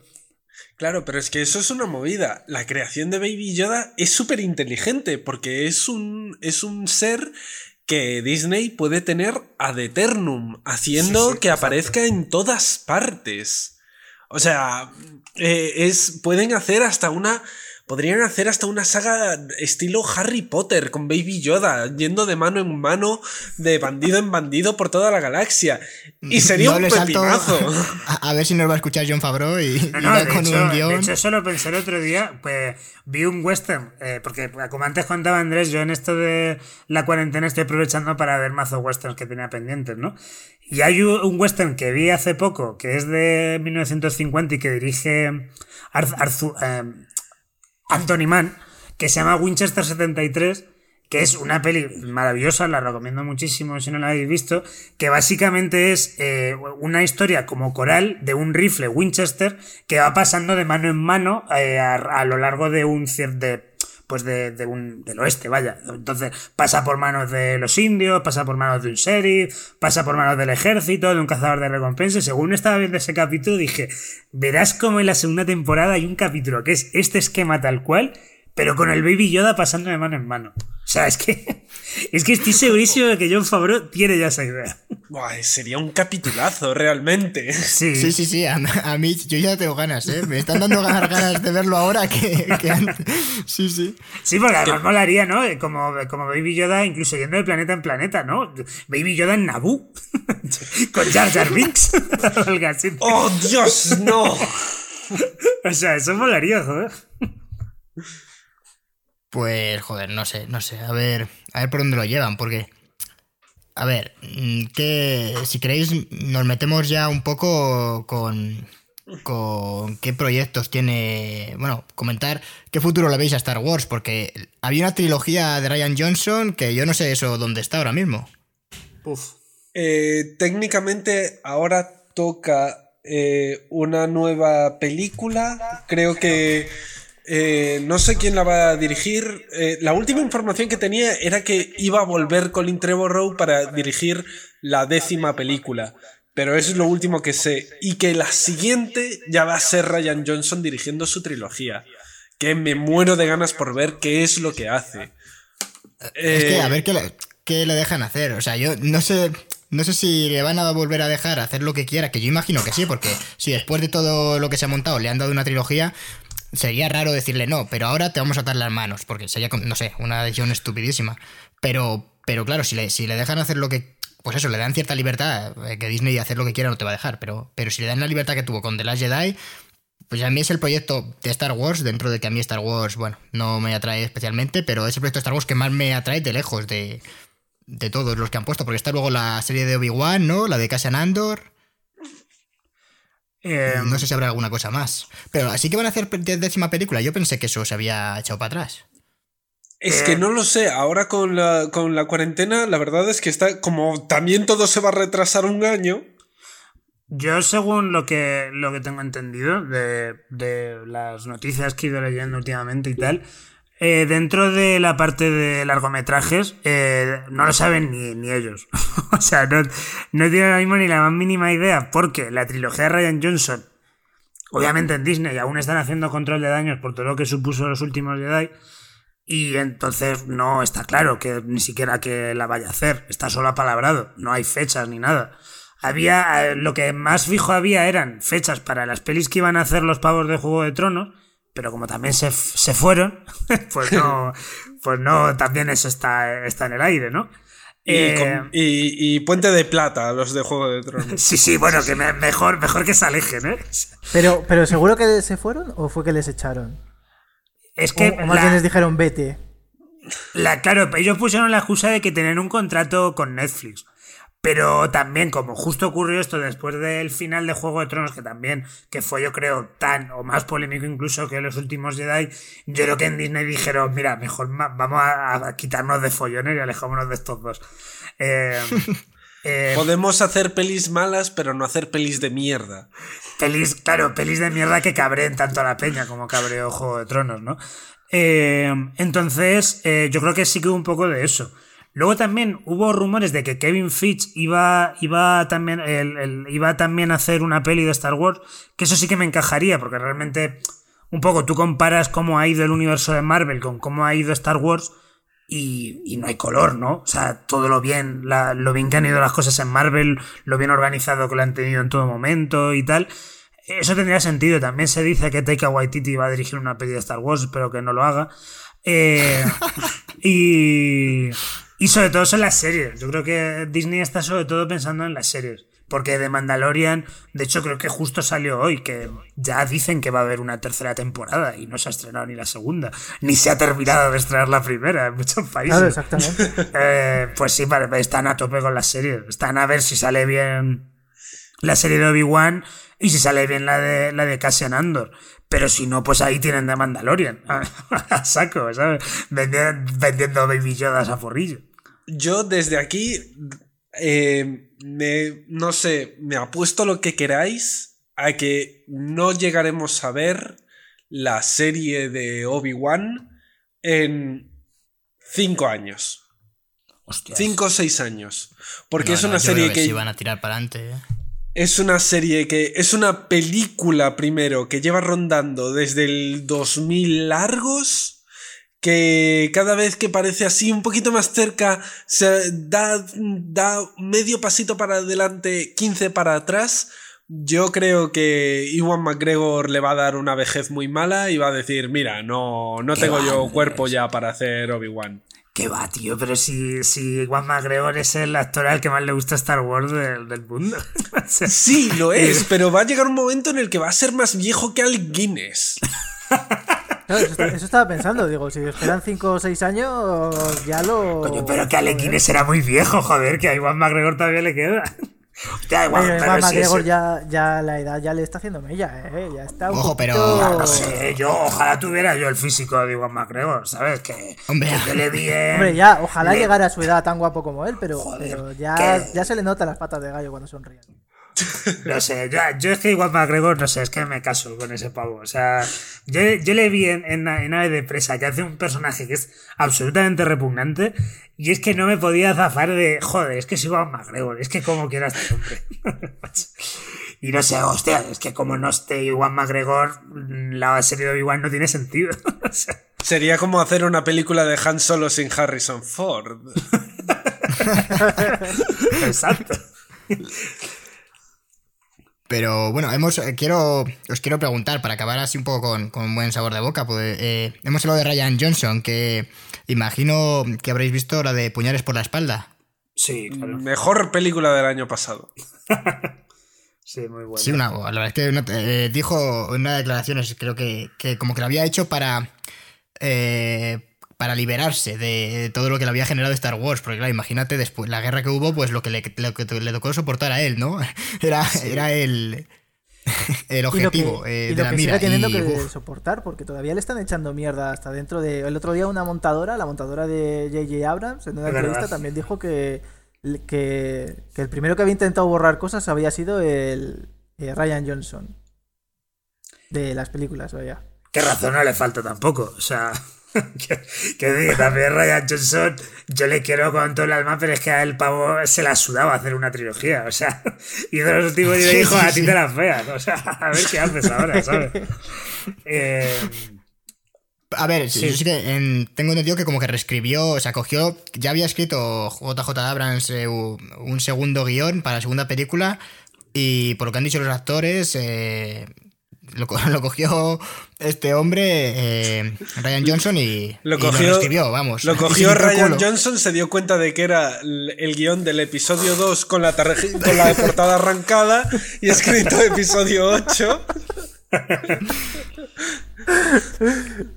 Pero, pero bueno, es verdad que hizo una. Como segunda parte, es, es rara de Last Jedi, pero yo creo que sí que dejaba. O sea, dentro de lo rara que es, dejaba algunos hilos tendidos para. para no sé, que la última película no fuese el desastre que, que fue. no sé. A ver, es que cual- cualquier cosa hubiese sido mejor que el puto desastre que fue, pero es que, es que, macho, es que, es que la última película es, es jodidamente terrible, pero terrible, terrible, y es que cómo la salvas, es que no... Claro, es que yo pienso en el pobre director o directora que tenga la papeleta de hacer el episodio 10. Porque ¿Cómo no va a haber, no va a haber episodio 10. Se supone que la saga de Skywalker ya ha terminado. Alberto. Bueno, se supone, se supone, joder. Ya tuvimos, ya hemos tenido el final de, de una saga de nueve películas gracias a, esa escena portentosa de Rey diciendo soy Rey Skywalker. Me cago en Dios, qué, qué horror. Eh, yo sobre lo que decís de que era muy complicado, eh, y aquí barriendo para casa, yo escribí un fanfic de cómo podía ser, haber sido el episodio 9 que lo, lo- lo publiqué por Twitter y tal. Y fue un fanfic que yo me pensé muchísimo y que realmente me costó y que a lo- mientras lo pensaba muchas veces pensé, es que puto Ryan Johnson, ¿sabes? O sea, hecho- es que es jodido realmente la, la tesitura que dejó Ryan Johnson por los últimos Jedi. De hecho, de tu fanfic, Alberto, hablamos en este podcast. ¿Ah, sí? O sea, sí, sí, sí. En el episodio de, creo que se llama J.J. Abrams y su venganza o algo así, eh, hablamos, hablamos de, de, de, de Sí, tu es que fanfic, de hecho. Dedicamos un podcast básicamente a, a rabiar de, de Star Wars, pero ahí sí sí que fue el podcast de la rabia. O sea, eh, po- pobre JJ Abrams, espero que no lo escuche en su vida. O sea, porque yo recuerdo verla en el cine y salí con un cabreo diciendo, como una. O sea, a mí Star Wars me da igual, pero jamás pensé que me cabrearía tanto. O sea, no sé. no sé, Me todo- gustó todo más Cats. Todos los fallos que tiene y todo. Que, ¿Qué? que, que a mí me gustó más Cats que el ascenso Skywalker. Me pareció muchísimo más divertida. Sí, yo aquí estoy de acuerdo contigo totalmente. O sea, Vosotros los que sois son, sois unos enfermos y a mí también me gustó Cats más que el ascenso de Skywalker. Pues me tendré que ver Cats para quitarme el sabor de boca, ¿ves? Oye, si hacéis podcast de Cats, invitadme otra vez, ¿eh? Eh, por favor, por favor. Mira, mira, mira, lo, lo íbamos a hacer y David no vio Cats. Y de hecho, tuvimos que porque, me improvisar. disteis- porque ese en una de tus ideas, Cristian, me diste dos días para ver Cats. O sea, quiero decir, fue como, eh, grabamos mañana y hemos decidido de repente ahora que sea de Cats. Y yo en plan, pero no iba a ser de Satoshi Kon. No, no, Cats. Y yo, ¿qué, qué, qué, qué? Y de hecho, improvisamos cuarto de hora. Y de hecho, improvisamos cuarto de hora antes el podcast de ese día, que fue de nuestras películas favoritas, que, que bueno, menudo podcast. Sí, bueno, bueno, fue lamentable, efectivamente. Al, al final del podcast rememorábamos qué, qué películas habíamos dicho y dijimos otras. O sea, Sí, sí, sí, fue. que fue... Pero bueno, a ver, sí, sí. Wikipedia y mierdas, joder. Muy profesional. Sí, sí, A sí. ver, de Cats tendremos que hacer por, por- porque Cristian, pues eso, lo- nos lo lleva pidiendo, vamos, me lo ha dicho mil veces ya. Bueno, Pero la tendré que ver, joder. Sí, si a ese Es nos que- invitáis, eh, vendremos. Alberto y yo habiendo visto la primera película de Tom Hopper y diciendo, ¡buah, tela! La primera peli de Tom Hopper.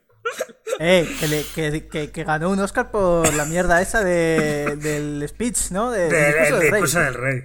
Va- Valiente puta mierda también, joder. O sea, yo, yo voto porque eso, si me volvéis a invitar, que sea con Andrés, ¿eh? O sea, ya. vale, Andrés vale. yo en comandita siempre. Me lo apunto en la agenda. Si, si Andrés prácticamente es. ha hecho más podcast que nosotros, ya casi. de cine O sea, cosas. estamos muy faltos de ideas. O sea, que pensad que esto va a ser más pronto que tarde. O sea, la invitación. Sí, sí, pero bueno. Eh, yo creo que, que más o menos ha quedado las cosas bastante claras. No sé si, si queréis añadir algo. Eh, yo por mi parte haría un poco de spam para, para mm, por si eh, pa- para cuando, cuando alguien lo escuche, si quiere un poco profundizar en cómo, en por qué el Star Wars de Disney se ha desarrollado de esta forma tan problemática, ¿no? Por usar un eufemismo, eh, pues tengo, tengo publicado en Canino Magazine un artículo bastante largo donde repaso cómo ha sido toda la historia de, de Disney y de Star Wars. Que yo creo que puede servir como lectura eh, complementaria a todo lo que hemos hablado en este podcast. Es el, es el mismo artículo que tienes sobre Rose Tico. Eh, Sobre la guarrada que le hicieron a Rose. eh, Bueno, en el artículo- Ah, bueno, ya. lo de rústico fue un hilo que hice. Lo de Rose lo menciono un poco. Ah, También, vale, que vale. lo de Rose también tiene tela. no lo hemos hablado. Pero. Ya, sí, sí. Yo, Me- si alguien tiene alguna duda sobre mis opiniones sobre Star Wars o algo así, eh, bueno, que se escuche este podcast otra vez y yo creo que ya lo dejo todo claro aquí, la verdad. Pero me, me leí, ya que mencionas uno de tus artículos, me leí, Alberto, eh, el que tienes sobre Watchmen. Eh, sobre cómo es una, creo que se titula si es una gran fotocopia o una buena Ah, estación sí, o- una sí, foto. lo escribí. Y, y, joder, me, me alegró bastante porque yo alguna vez lo he comentado con, con Christian, que yo la primera vez que vi Watchmen no la entendí. Y, y claro, era como, o sea, no, no entendía bien la película, no, había cosas que digo, no entiendo muy bien si me he perdido algo, me he dormido, qué ha pasado. Y en, y en algún momento del artículo decías como, no está bien explicada o no está bien escrita o hay- había algo así. Dije, vale, no he sido, por lo menos porque Christian, es vamos, ha defendido Watchmen bastante. Con, yo y hemos discutido bastante sobre esa película. Hostias, Yo toda la, toda la filmografía de Zack Snyder la defiendo a muerte. Bueno, bueno. Uf, yo, Ya nos metemos en Dios, Snyder, eh, eh, cuidado. no íbamos a acabar ya, por favor. Este podcast se puede alargar dos horas más si nos metemos con Zack Snyder, porque No yo también no, tengo muchas opiniones sobre Zack te digo una Tengo cosa, el Batman de Ben Affleck- Snyder. El Batman de Ben Affleck es el mejor Batman. También lo digo. Yo ya lo dejo ahí como hot take para que lo quiera. Hombre, no sé, no sé. yo estoy moderadamente de acuerdo con ese hot take. ¿No hemos, ¿No hemos quedado en que acabar las series y los podcasts con un cliffhanger ya está pasado de moda? ¿No hace falta hacer eso? Los podcasts no, las series sí, pero los podcasts es la, la, la moda está ahora mismo en auge. Pues, pues ya lo haremos, la verdad, porque sí, Zack Snyder es, es en fin, tela que cortar con, con ese hombre. Pero, pero bueno, pues, pues yo creo que, que hemos cumplido, la verdad. Eh, la gente ha quedado- le ha quedado claro que, que John Favreau es un genio, un visionario. Verse swingers. Mandaloriano, vamos. Hay que que verse es- swingers para flipar. Me la voy a ver, me la voy a Y hay ver. que verse chef. Y hay que aprender a cocinar con, con John Favreau. Yo, yo me voy a ver chef hoy, ¿eh? Vago semana de John Favreau. La semana de John Favreau, joder. A ver, la el semana de, del buen de rollo. Favreau, joder. Y Elf. Eh, hostia, eh, John Favreau también dirigió Elf, ahora que me estoy acordando. Sí, Elf, Elf se ha convertido en un clásico navideño, ¿eh? Sí, en Estados sí. Unidos es la gran película de Navidades. El junto con sueño de. John O sea, Favreau. yo, yo es que no la he visto, pero sé que es una peli de culto y todo eso. O sea, Cuidado con John Favreau, ¿eh? Es que no- nunca deja de sorprendernos. El rey Midas de Hollywood. joder. Total, sí. Pues, pues nada, yo creo que vamos a cerrar porque si no nos liamos aquí, nos liamos toda la noche. Así que, eh, bueno, daros las gracias a Alberto, Andrés, por, por A hacernos vosotros. pasar este A rato. vosotros por invitarme, me lo he pasado muy bien. Y me habéis dejado decir mis mierdas solo de Mandalorian, que tenía ganas ya. Aquí, aquí, Alberto, no hay censura, o sea, puedes decir lo que quieras. O sea, tenemos la suerte de que no nos escuche nadie y podemos meternos con cualquiera. No hay censura, pero luego yo voy a acribillar por Telegram a Alberto a decirle, pero loco, loco, ¿cómo dices esto? Bueno, las denuncias son Alberto Corona y Andrés Paredes. No, ya, ya a ti también, que tú antes has dicho que Iron Man 3 es una mierda. Que eso así, que eso no lo olvido y me ha dolido Pues mira, pues muchísimo. mira, te voy a decir una cosa, he cambiado de opinión. Iron Man 3 es una puta mierda. Yo, yo lo suscribo, ¿eh? Yo salí muy, muy cabreado con Iron Man 3. Iron Man 3 es los últimos Jedi de- del universo de Marvel. bueno, bueno. ¡Joder! Venga, aquí yo también puedo lanzar hot takes. Por todo lo alto, meter los créditos ya. Eh, Alberto, ¿no Bueno. quieres vendernos ya tu libro? Ah, bueno, sí, sí, vale. Yo te ya aquí. Para más ya opiniones esto. polémicas, por- el por libro todo- de todo Alberto. Corona. Sí, eh, joder, eh, ya mucho spam. No, pero sí que voy a sacar dentro de poco un. Con Applehead Team. eh, un libro que se llama La otra Disney, volumen 1, porque es la primera parte de, de los libros, vaya. eh, que donde, donde estudio la historia alternativa de, de Walt Disney Pictures. Eh, y con alternativa me refiero a que hablo de las pelis de mierda un poco. La- las pelis que no son los clásicos animados que todos tenemos en mente, ¿no? No son Aladdin, no son eh, 101 Dálmata, La Vía Durmiente, son pelis eh, sobre todo de acción real eh, que, mm, que estudio desde el estreno de Canción del Sur, que imagino que todos sabréis que es una peli bastante polémica y tal, hasta, en este volumen concreto, hasta la muerte de, Walt Disney.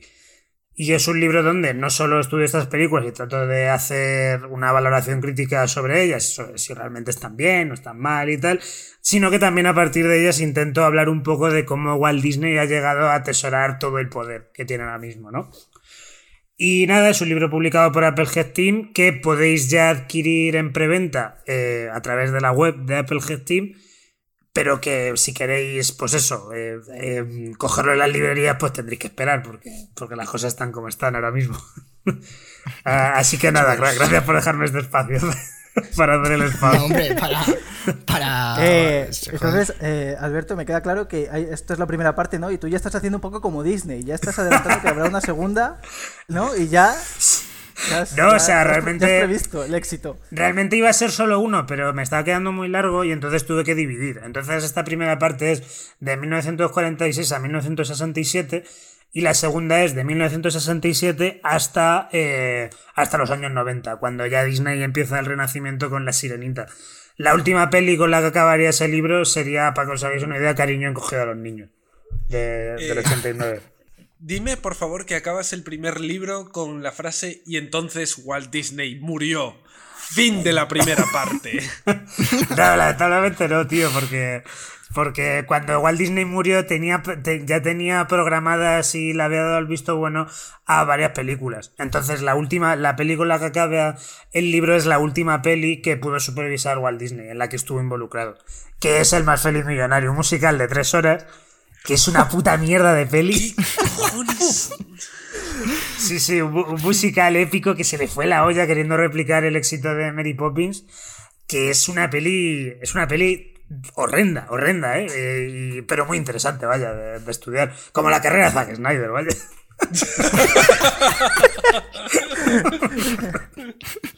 y, ya- y con esto ya me callo, lo prometo. Pues, pues nada, la verdad es que creo que, que es un buen cierre, si os digo la verdad. Así que. eh, eh, O al menos uno que, Andrés- recordaremos. sé que a Andrés no le gustan los. A Andrés no le gustan los falsos finales y este podcast ya, ya lleva varios. Sí, sí, Espérate. Andrés, Andrés, ¿tú no quieres vender tu libro? Eh, mi libro es. El problema que tiene es que si no está ya en últimas unidades, está ya agotadísimo. Porque, a ver, Devoto del Hombre, una- un estudio sobre la figura del diablo en el cine estadounidense, se publicó hace ya cuatro añitos. Eh, fue una tirada de apenas 500 ejemplares y la última vez que lo vi eh, de segunda mano está a 112 euros. Hostia. Si No queréis... jodas, Andrés. si Hostia, pues me, me lo regaló Cristian. Yo lo Cristian, compré por muchas 15 en la gracias, casa ¿eh? del libro, ¿eh? Yo, yo igual. Yo lo compré por la casa del libro y me salió por, por 16, creo. A ver, pues, pues luego os paso la captura de pantalla, pero de segunda mano está caro. Joder, Eh, se vende, cagas. se vende bien. Si alguna vez os veis en un apuro, yo no me lo tomo a mal. Eh, Eh, pues ya sabéis, amigos, si alguien quiere especular, lo... Dentro, dentro Lo de tiene. 50 años será como, como una reliquia, ¿no? De- como una Yo edición del. tenía el libro. ¿eh? y eso que no lo tenéis firmado. Hostia, Ya ves. es verdad, ¿eh? Eso, eso hay que arreglarlo, Andrés. Madre mía. Pues. Mira, en la casa del libro está ¿Y cuánto, y cuánto cuesta ahora la casa del libro? 8.20 más 3.99 de gastos de envío. ¿Qué dices? Ocho Está a euros. 8.20. Pero si se vendía a 16. Me cago en mi puta vida. Pero madre madre mía, Andrés, ¿cómo has querido vender la moto? O sea, Diciendo que cuesta está- 120. se vende a la mitad. Me cago en mi puta vida. Pero creo que es de segunda mano, pone aquí. A lo mejor lo vende una librería. Libros fugitivos, librería. También le hacemos la publicidad. ¿eh? Libro fugitivo y despreciado. O sea, Madre mía. Pues. Pues nada, hasta aquí, ¿eh? Hasta aquí. Basta ya. Basta Sí, ya. por Dios, ya me habéis tirado al fango tirando a la mierda, ya, ¿no? Ay, madre mía. A, a todos, bueno, a todos los valientes que hayan llegado hasta aquí, desde luego, desde luego darles las gracias y, y cuéntales, Cristian, por si quieren seguir escuchándonos. ¿Dónde, dónde estamos en, en las redes? Eh, nos, pueden, nos, pueden eh, nos pueden seguir en arroba cinecosas, y guion bajo en Twitter, en Instagram es arroba cinecosas, también estamos en en Evox si buscas cinecosas, en Apple Podcast si buscas cinecosas. Pues realmente si buscas Hombre, claro, a ver, también si no buscas cinecosas, si Si buscas, cinecosas nos encuentras. si buscas Piscina el Jerez no salimos, claro. Está muy bien, Cristian. Si buscas devoto del hombre. Eh, lo acabo de encontrar en Amazon. Uno usado a 125 euros. No estoy mintiendo, os acabo de pasar la foto. Por favor, no quiero ver, a quedar así de mal. Y nuevo, pues, si alguien lo quiere nuevo, está 15,20 en Amazon, pero no compréis en Amazon. Compradlo en la casa del libro que está a 8. a la mitad del precio. Me cago en Dios. Andrés, tú sigues recibiendo dinero de eso. Sí, sí, no, joder, no, claro que no. Pues robadlo. Robando. Entrar a la librería más cercana y robadlo. Que es gratis. Y entonces, pues, eh, ¿por dónde iba? Bueno, nos podéis seguir en Instagram. en- si buscáis Tiene Cosas, nos podéis encontrar en cualquier lado. En Google Podcast, en Apple, para los que tengan Apple, o sea, iPhone, o incluso Mac. Spotify, sí, sí estamos en Spotify, partes, la sí, verdad. sí, realmente si no nos han encontrado es porque no han querido. Claro, claro, sí, eso ¿Qué es. es lo que, no- qué es lo que nos ha pasado? Y también podéis escuchar a, a- a- a Alberto en Choque Juergas, que es un que hace su programa magnífico que yo escucho todos los podcasts, que- con Marta Trivi. Que Marta Trivi está en Anite, eh, en el reload de, Anite Games, también tenéis que escucharlo. Y Andrés eh, Paredes le tenéis en Beta Readers, que también debéis, que debéis escucharlo si os gusta el fanfic. Y ese sí que está gratis. Sí. Le podéis encontrar en Evox. Ambos los podéis encontrar en Evox. Bueno, chicos, pues, pues muchísimas gracias a todos. Venga. Eh, bueno, gente, os esperamos. Bueno, Cristian, a ti también, gracias por acompañarme Nada, gracias a ti por invitarme a tu programa, David. a nuestro programa. Bueno, gente, os esperamos en la próxima. Hasta otra. Chao. Adiós.